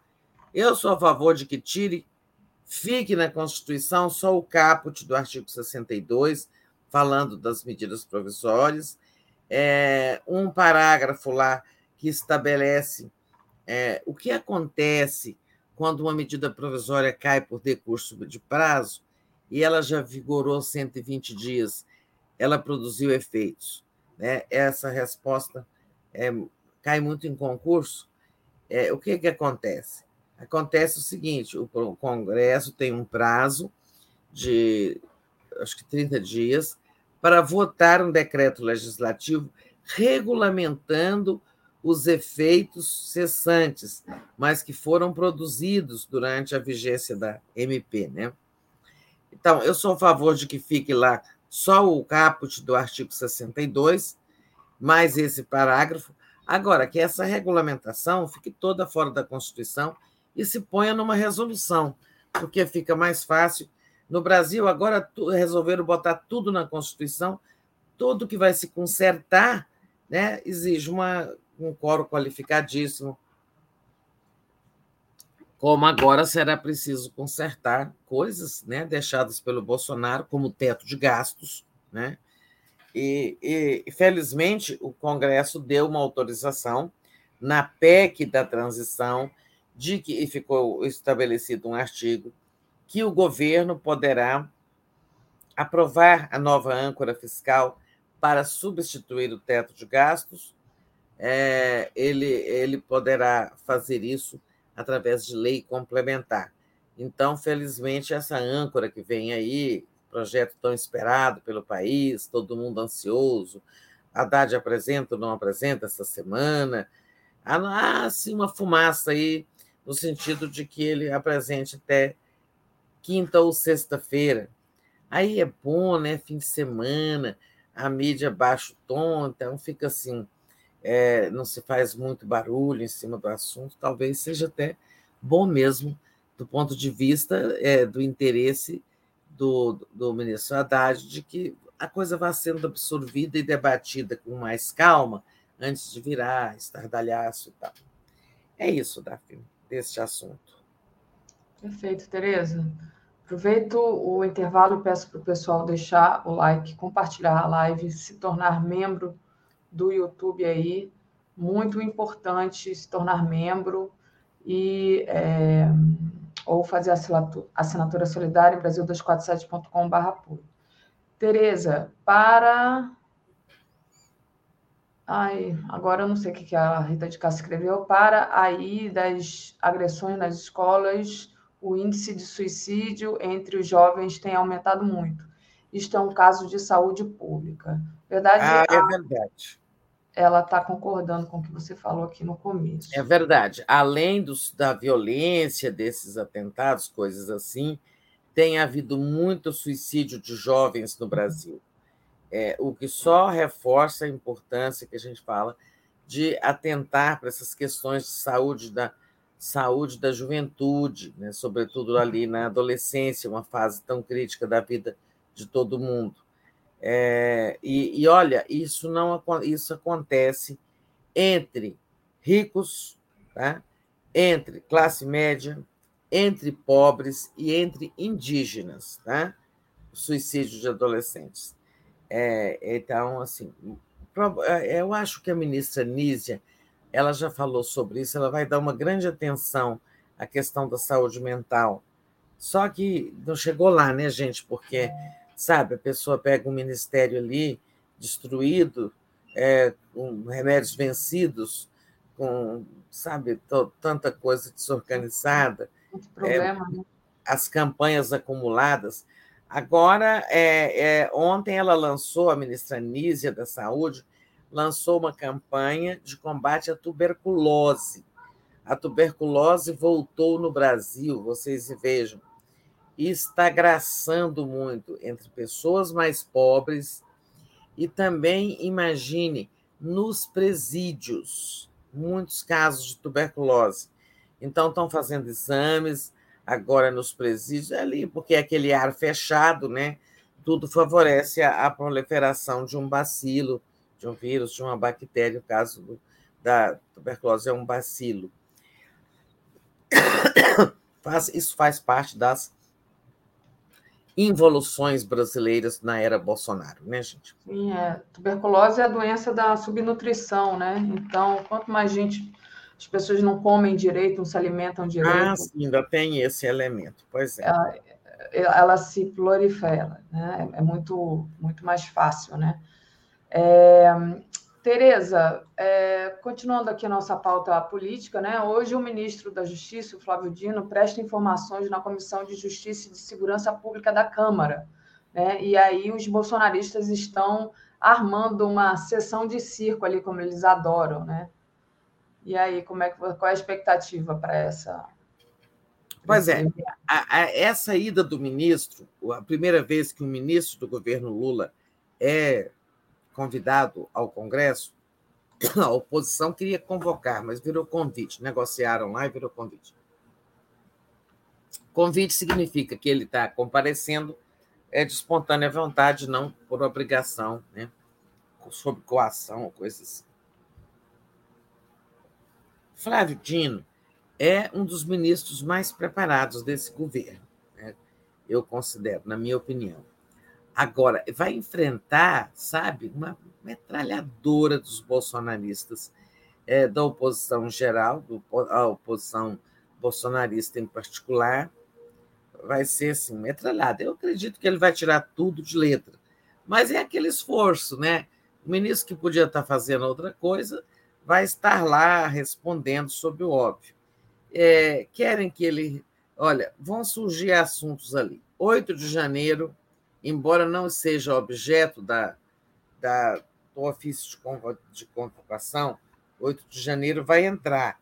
Aqueles defensores da CPI da Câmara sobre 8 de janeiro, alegando que o governo é que foi incompetente porque deixou o golpe acontecer, né?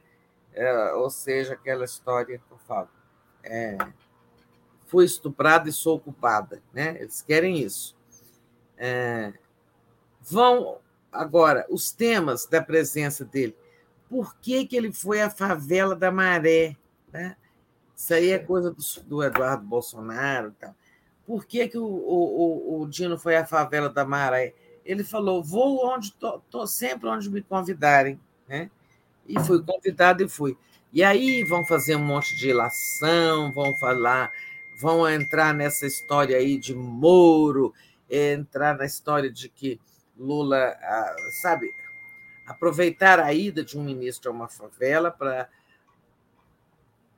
inflar a especulação de que o PT tem relações com crime organizado. Olha que o Flávio de nem do PT é, mas favela da Maré, questões de segurança no Rio e tal.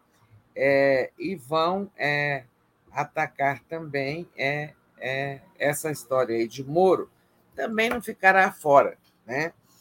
Aí o Dino entra no seu calo do momento, que foi o fato de ele ter, você comentava, você conversava sobre isso com o Joaquim, eu acompanhei, né, o fato de o Flávio Dino ter é, endossado a, a operação da Polícia Federal. Bom, ele não é gestor da Polícia Federal, ele recebe informe. E disseram para ele que eles que a ação é, aquela ação, operação policial da Polícia Federal contra supostos membros do PCC que planejavam ataque a Sérgio Moro e a outras autoridades e ao governo brasileiro. É, esse. Não, não ao governo brasileiro, falei bobagem. A, a armação do PCC seria algumas autoridades judiciárias e o Sérgio Moro. Né? Sérgio Moro, porque teria proibido ali a as visitas íntimas é, e tal. O, o, o, o Flávio Dino recebeu um relatório. Olha, a Polícia Federal está investigando isso desde janeiro, etc. e tal. É, então, ele fez aquele discurso: olha, é, a investigação é séria, existe, é, a Polícia Federal republicanamente protegeu a vida de Sérgio Moro, adversário e opositor do nosso governo, disse ele. Né? Só que, em seguida, o Lula é, chutou o pau da barraca e acertadamente avisou, é, afirmou que via é, nessa, nisso tudo uma armação do Sérgio Moro. Estamos vendo que o Lula tinha razão. O errado foi, como eu já disse, a forma, a hora e o local em que ele disse. Para falar sobre isso, ele precisava estar conversando com o um jornalista com tempo e não numa entrevista de gargarejo lá com sabe, dez microfones apontados, porque ele não explicou bem o que, que era armação. É essa armação que nós estamos conhecendo, né?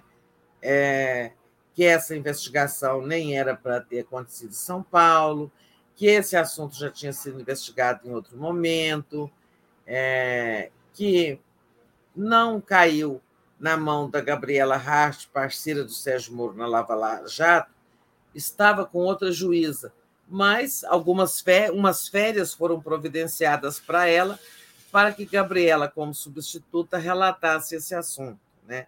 E, como nós sabemos, 15 minutos depois de o Lula ter dito na entrevista 247 que lá na cadeia pensava em acertar contas com o Moro, né? 15 minutos depois ela despachou autorizando o pedido de uma operação policial com prisões preventivas, temporárias e outras mais, esse pedido que já estava já havia sido apresentado né, pela Polícia Federal. Então, armações tem demais. Realmente existem armações. E agora veio, né? Eu não vou falar desse Tacla Duran, porque o, o Joaquim tem autoridade, é um exímio conhecedor desse assunto, já falou bastante, né? Mas nós temos agora a, a oportunidade de jogar pó de cal no Sérgio Moro, quando eu disse, eu digo nós, todos os defensores da verdade e da democracia, porque agora esse depoimento do Tacla Duran aponta claramente tentativas de vender sentença, né? extorquir as pessoas é, que estavam sendo investigadas pela Lava Jato. Isso agora caiu na mão do ministro Lewandowski no Supremo foi remetido ao Supremo, né, porque envolve um senador e um deputado, Dallagnol. Né? Mas eu acho que eles vão receber a, a pá de cal, sabe? Eu, no lugar dos, dos congressistas, eu pedi a cassação dos dois, né, depois que confirmada essa esse depoimento e essa abertura de um inquérito pelo Supremo para investigar, tentativa de achar que você me dá tanto que aí não precisa, é, que eu vou aliviar para você aqui na Lava Jato, é, isso é a pá de cal no, Lolo, no Moro e no Dallagnol. Isso, no caso do parlamentar, é, representa atentado contra o decoro.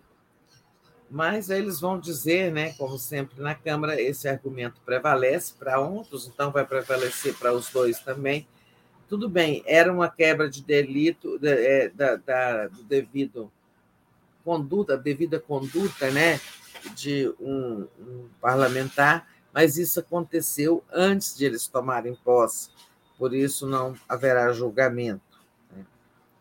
Mas não tem problema não. Essa gente vai, vai esbarrar na liturgia em breve. Damares, Sérgio Moro, Dallagnol, aquele outro vice-presidente, é, Mourão, todos eles que não são políticos, não têm o DNA da política no sangue, todos eles vão tropeçar, sabe, em condutas que ferem o decoro parlamentar e poderão ser errados. Não tem dúvida disso. Tereza, queria queria perguntar para você, só rapidinho, né? Já até falamos sobre isso com o Joaquim, mas ainda pegando essa questão aí do Tacla Duran, como é que você viu a não cobertura da, da imprensa corporativa, né, na imprensa comercial? Teve omissão Menina, da, que confissão de amor ao Moro, né? É? É uma, foi uma confissão de amor ao Moro. Né? Eu fiquei procurando, não achei é. nada. Ah, Aliás, tem uma notícia nos dias de hoje, que é a, no dia de hoje, que é do Estadão, que o Bolsonaro ganhou um terceiro relógio, né, um, um outro relógio, quer dizer, um terceiro presente, um segundo relógio, é, da Arábia Saudita também, um Rolex com diamantes e tal, né? É, então ele vai. Daqui a pouco a gente fala dele. Olha, o Globo escondeu, não vi nada, né? É, eu acho que a Folha de São Paulo também escondeu esse assunto, não vi nada, pelo menos na primeira página do online. É, e eu acho que o Estadão deu, tá? É, o Estadão, acho que eu vi alguma coisa na primeira página aqui, mas muito discreta.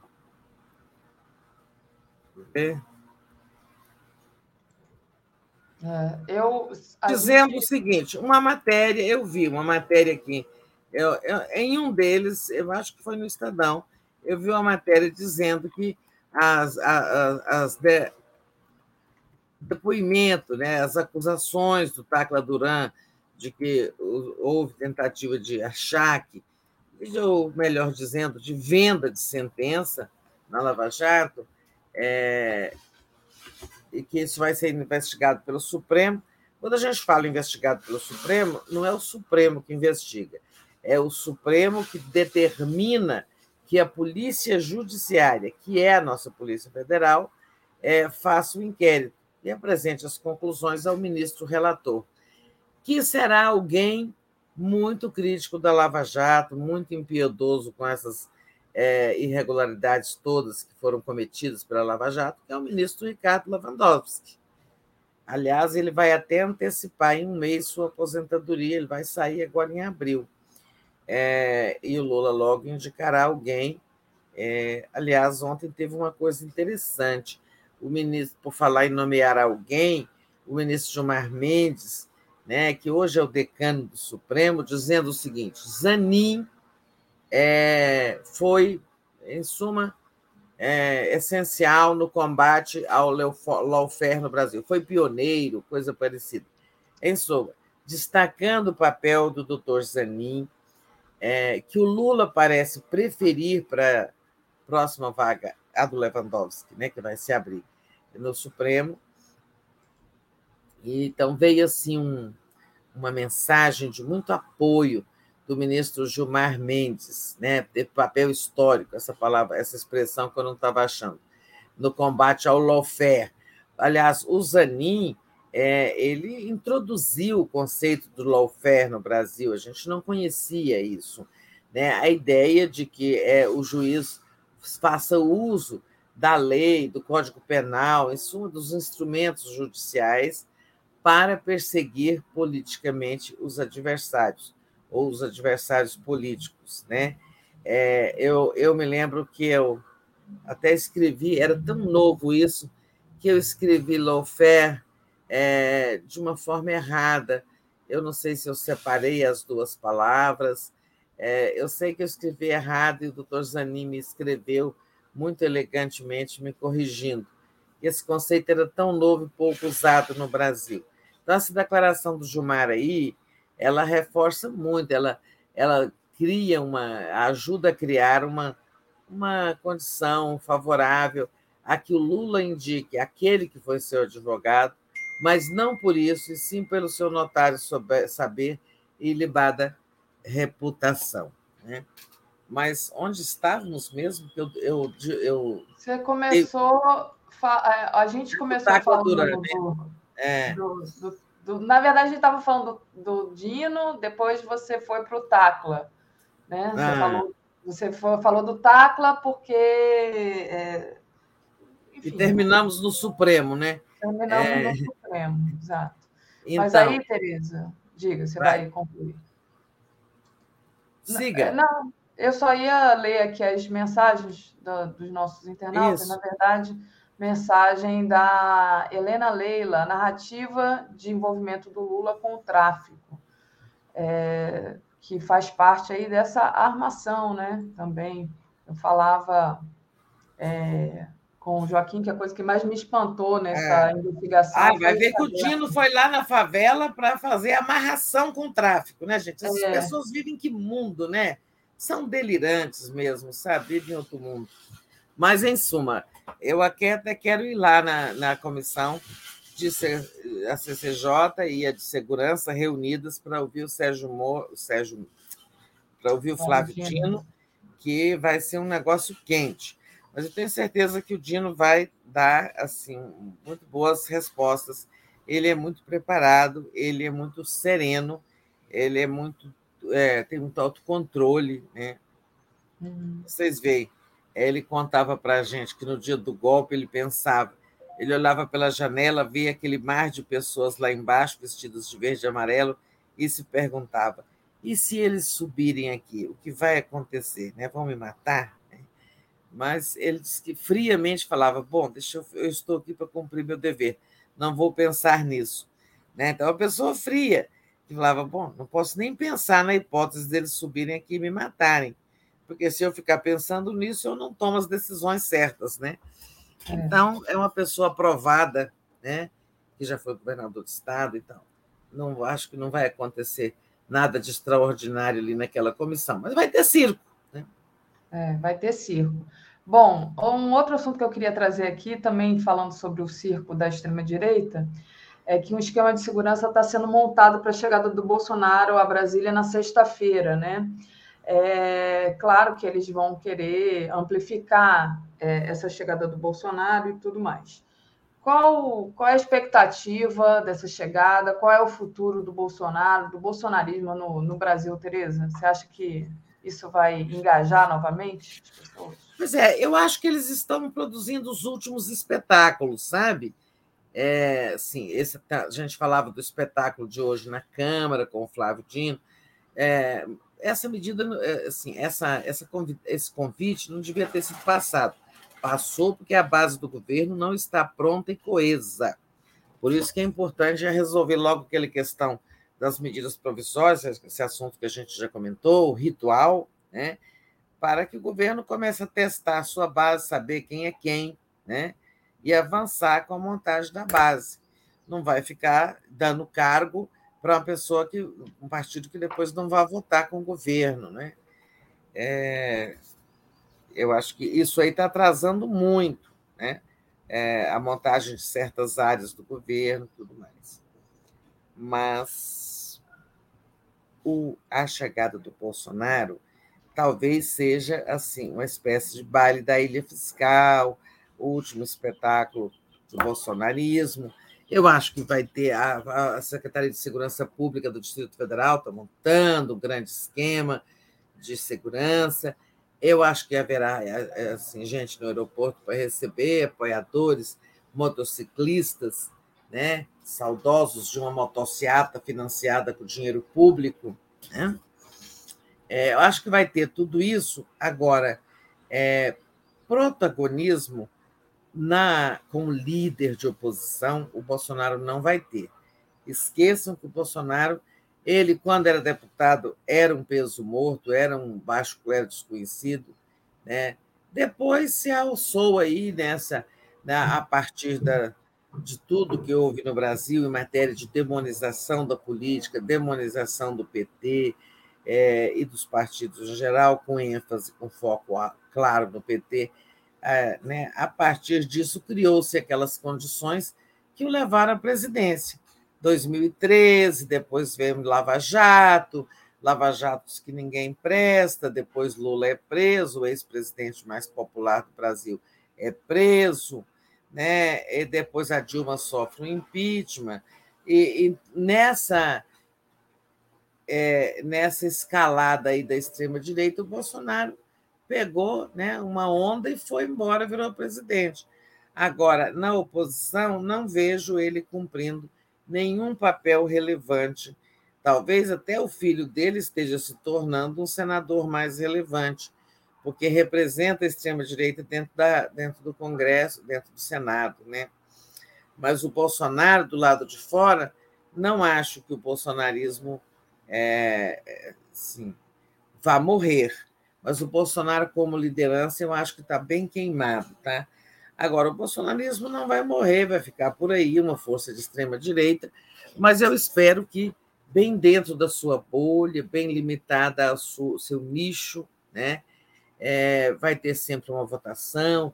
Eu imagino assim, a gente caminhando para alguma coisa parecida com o que acontece na Europa, né? onde há uma extrema-direita que fica ali no seu nicho e tal, ela sempre faz lá um certo número de deputados, de vez em quando, especialmente na França, ela tem ganha um impulso, né?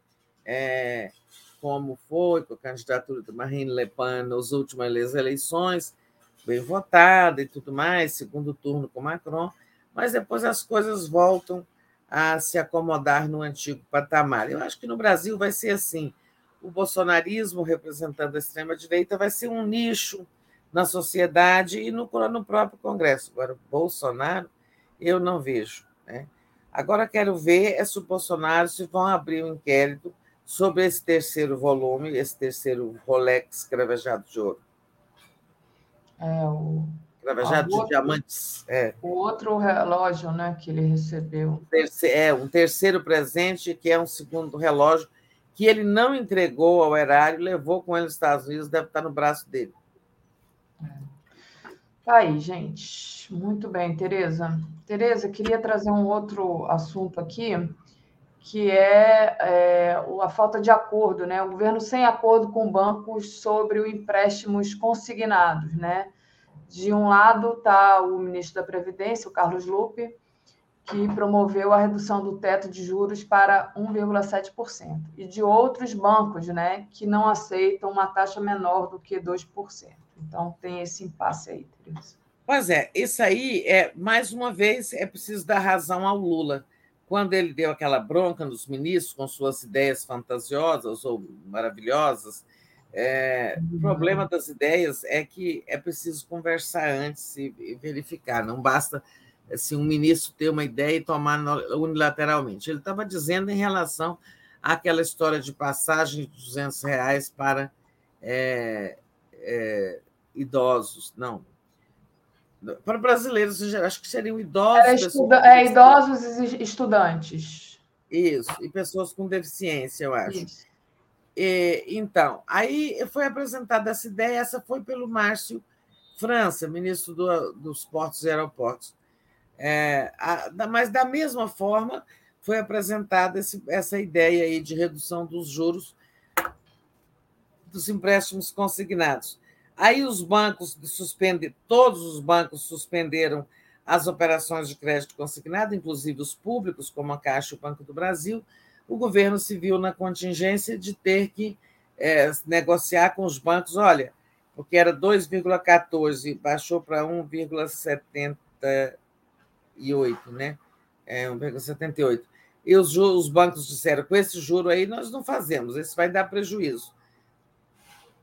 Aí está se discutindo algo em torno de 1,99, 2,01, 2%, mas a Folha de São Paulo fez um título assim: governo discute elevação dos juros, ou coisa parecida. O governo vai aumentar os juros, né? Quando não se trata. Olha, olha o erro de comunicação, né? É, porque a medida foi mal anunciada, mal discutida internamente, rende essa, essa, essa, essa leitura aí. O governo vai aumentar os juros. Na verdade, o governo vai baixar, mas não tanto quanto se quis baixar na decisão unilateral do ministro Carlos Lupe. Né? Eu acho que vai ficar menos de 2,14%, vai ficar 2%, mais ou menos em torno de 2%. Mas é um, esse caso do empréstimo consignado, até eu quero falar sobre ele, não é tanto pelo mérito. Né? É assim, eu acho que se pode baixar, se baixe, claro. São pessoas mais pobres, a maioria dos aposentados, a maioria absoluta, ganha um salário mínimo. É, mas o que tem nesse caso de exemplar é como não fazer um anúncio, é, um anúncio mal feito de uma decisão, né? mal planejado de uma decisão. E isso vale lá para o Franco, com a passagem de 200 reais, que agora ele falou que ia ser através de um empréstimo consignado. Né? Então, será que ali ia custar 200 reais mesmo, através de um empréstimo consignado, e o consignado vai pagar para a companhia aérea? Muito pouco claro. São dois exemplos ruins de anúncio precipitado de políticas públicas. Era só isso que eu queria te dizer. Já está aí a má comunicação. Já está parecendo que o governo está. Já tem gente dizendo que o governo está subindo os juros. Na verdade, o governo tentou baixar, mas não pôde baixar tanto, está procurando um patamar razoável. Mas já passou a ideia errada, né? Perfeito. Tereza, para a gente finalizar, vou pedir para o pessoal deixar o like, compartilhar essa live. Não deixem de compartilhar a like e deixar o like, é o mais importante, tá? é, queria trazer um outra, uma outra pauta aqui que a gente até tratou na Casa das Manas na semana passada, né, onde você e Yudi falaram, e a Yudi também falou sobre essa notícia no Bom Dia 247 é, de domingo, né, que foi. É, ela ontem conseguiu impedir o leilão de um documento que ela tinha apresentado aqui, é, cuja autenticidade ainda não está provada, mas em que um torturador confessa ter participado da prisão e do martírio do irmão dela, o Stuart Angel. Então a Hilde até ficou bem, é, digamos assim, emocionada. Falada, né? É. E tem essa essa notícia, né, que ela conseguiu impedir é, o leilão deste documento, é, que segundo ela, inclusive, foi encontrado numa feira de quinquilharia aqui no Rio é, e depois foi colocado no leilão. E a outra notícia, é, também aqui no Rio, o TRF2 determinou que o sargento reformado Antônio Vaneir Pinheiro de Souza, conhecido como Camarão, responda uma ação penal sob acusação do sequestro e estupro de uma presa política durante a ditadura militar, né? a Inês Etienne Romeu, que era militante da VPR, Vanguarda Popular Revolucionária, revolucionária que foi torturada e presa por 96 dias. Em 71 ficou na casa da morte. Tereza, passo para você. Então, né, gente, escombros da ditadura. Nesse caso aí, dessa, desse documento, é, onde um, um, um, um ex-militar né, confessa participação na prisão, tortura e morte do Stuart Angel, a gente lamenta que sabe, passados tanto, tantos anos, a família, né, especialmente a Hilde, fique assim, tendo sua ferida escavada, sua dor sendo escavada o tempo todo com esse tipo de coisa. Ninguém sabe se esse documento é verdadeiro ou não. Né? Há, uma, há, um, há indícios de que ele seja falso, porque há umas coincidências muito grandes é, com um, a narrativa a parte ficcional da narrativa do filme sobre a, a, a Zuzu né? a mãe da Hilde.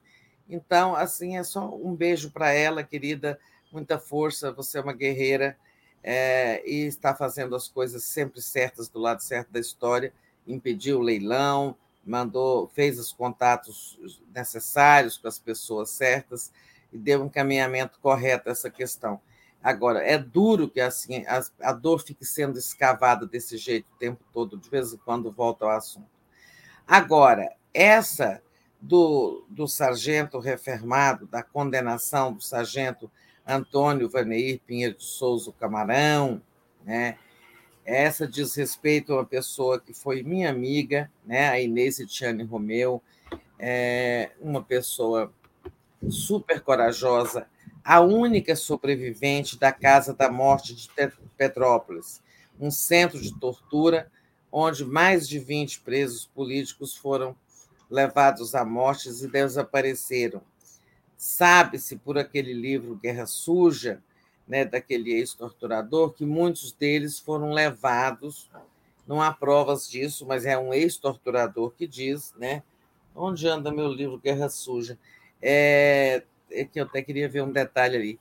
Ele diz que muita gente, é que eu ia ver o nome dele, eu esqueci. Guerra, né? Sérgio Guerra. É, é, esse, é, ele diz, é o livro dele com Marcelo Amorim, Marcelo Neto. Ele diz que lá desses da casa, os que morriam na casa da morte de Petrópolis eram levados e seus corpos incinerados numa usina de açúcar no município de Campos, né, aquela região açucareira, canavieira do Rio de Janeiro. Né? A Inês, como única sobrevivente, ela foi muito importante para a reconstituição da memória né, dessa parte aí da Casa da Morte. Ela depois sofreu um estranho acidente que ela, né, parece que, assim, sabe, bateu a cabeça na pia e a gente não sabe se foi um desmaio ou se ela sofreu um atentado. Estava sozinha. Dali ela teve problemas né, neurológicos né, desse acidente acontecido em casa e ela em 2015 ela já estava com problemas de fala, mas mesmo assim ela compareceu à comissão da verdade né, e confirmou muitas coisas, inclusive confirmou que esse camarão aí era um torturador. Aí agora um, mini, um, um juiz da primeira instância é, se negou a processá-lo, né, é, é, dizendo que o crime estava coberto pela lei da anistia. Tal. Houve apelação para o Tribunal Federal de Recursos, TRF2, do Rio de Janeiro, e ali o, a maioria do pleno do, do, do Tribunal de Recursos disse que não, que sequestro é, é, e morte não é, é crime, é, é, sabe, é crime contra a humanidade, não pode ser, não está coberto pela lei da anistia. É um precedente importante, né? E agora o juiz, agora vai ter o novo julgamento, né? Reforma da sentença que ele tinha sido absolvido e a gente espera que ele seja condenado é, e talvez ele seja o primeiro torturador condenado por sequestro, tortura e morte, né? É, que seria um precedente, embora muitos deles, assim, a maioria deles já morreu, né? É, ou está muito idosa, aí vai, vem a questão de humanidade, é, mas, enfim, sabe, em memória da, da Inês Etienne Romeu, uma mulher tão valorosa, é, esse acontecimento de ontem, né, esse julgamento é, que é, honra a luta da, da Inês Etienne. Ela venceu, né, porque ela sozinha, porque só sobreviveu ela, ela conseguiu demonstrar que existiu a Casa da Morte em Petrópolis, que ali muitos morreram, né? e inclusive identificar alguns torturadores, inclusive esse camarão. Bom, Tereza, onde, eu, estiver, eu... onde estiver, Inês hoje está feliz.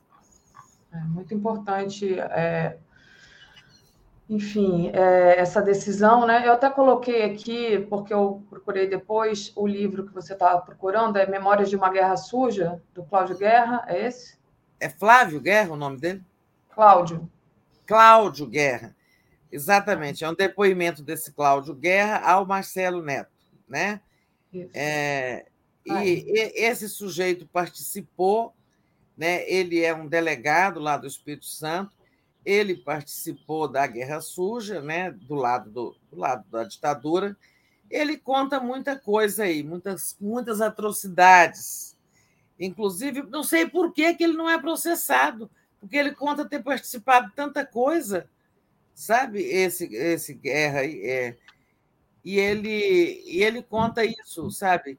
Que levavam lá para incinerar os corpos numa usina de açúcar lá no município de Campos.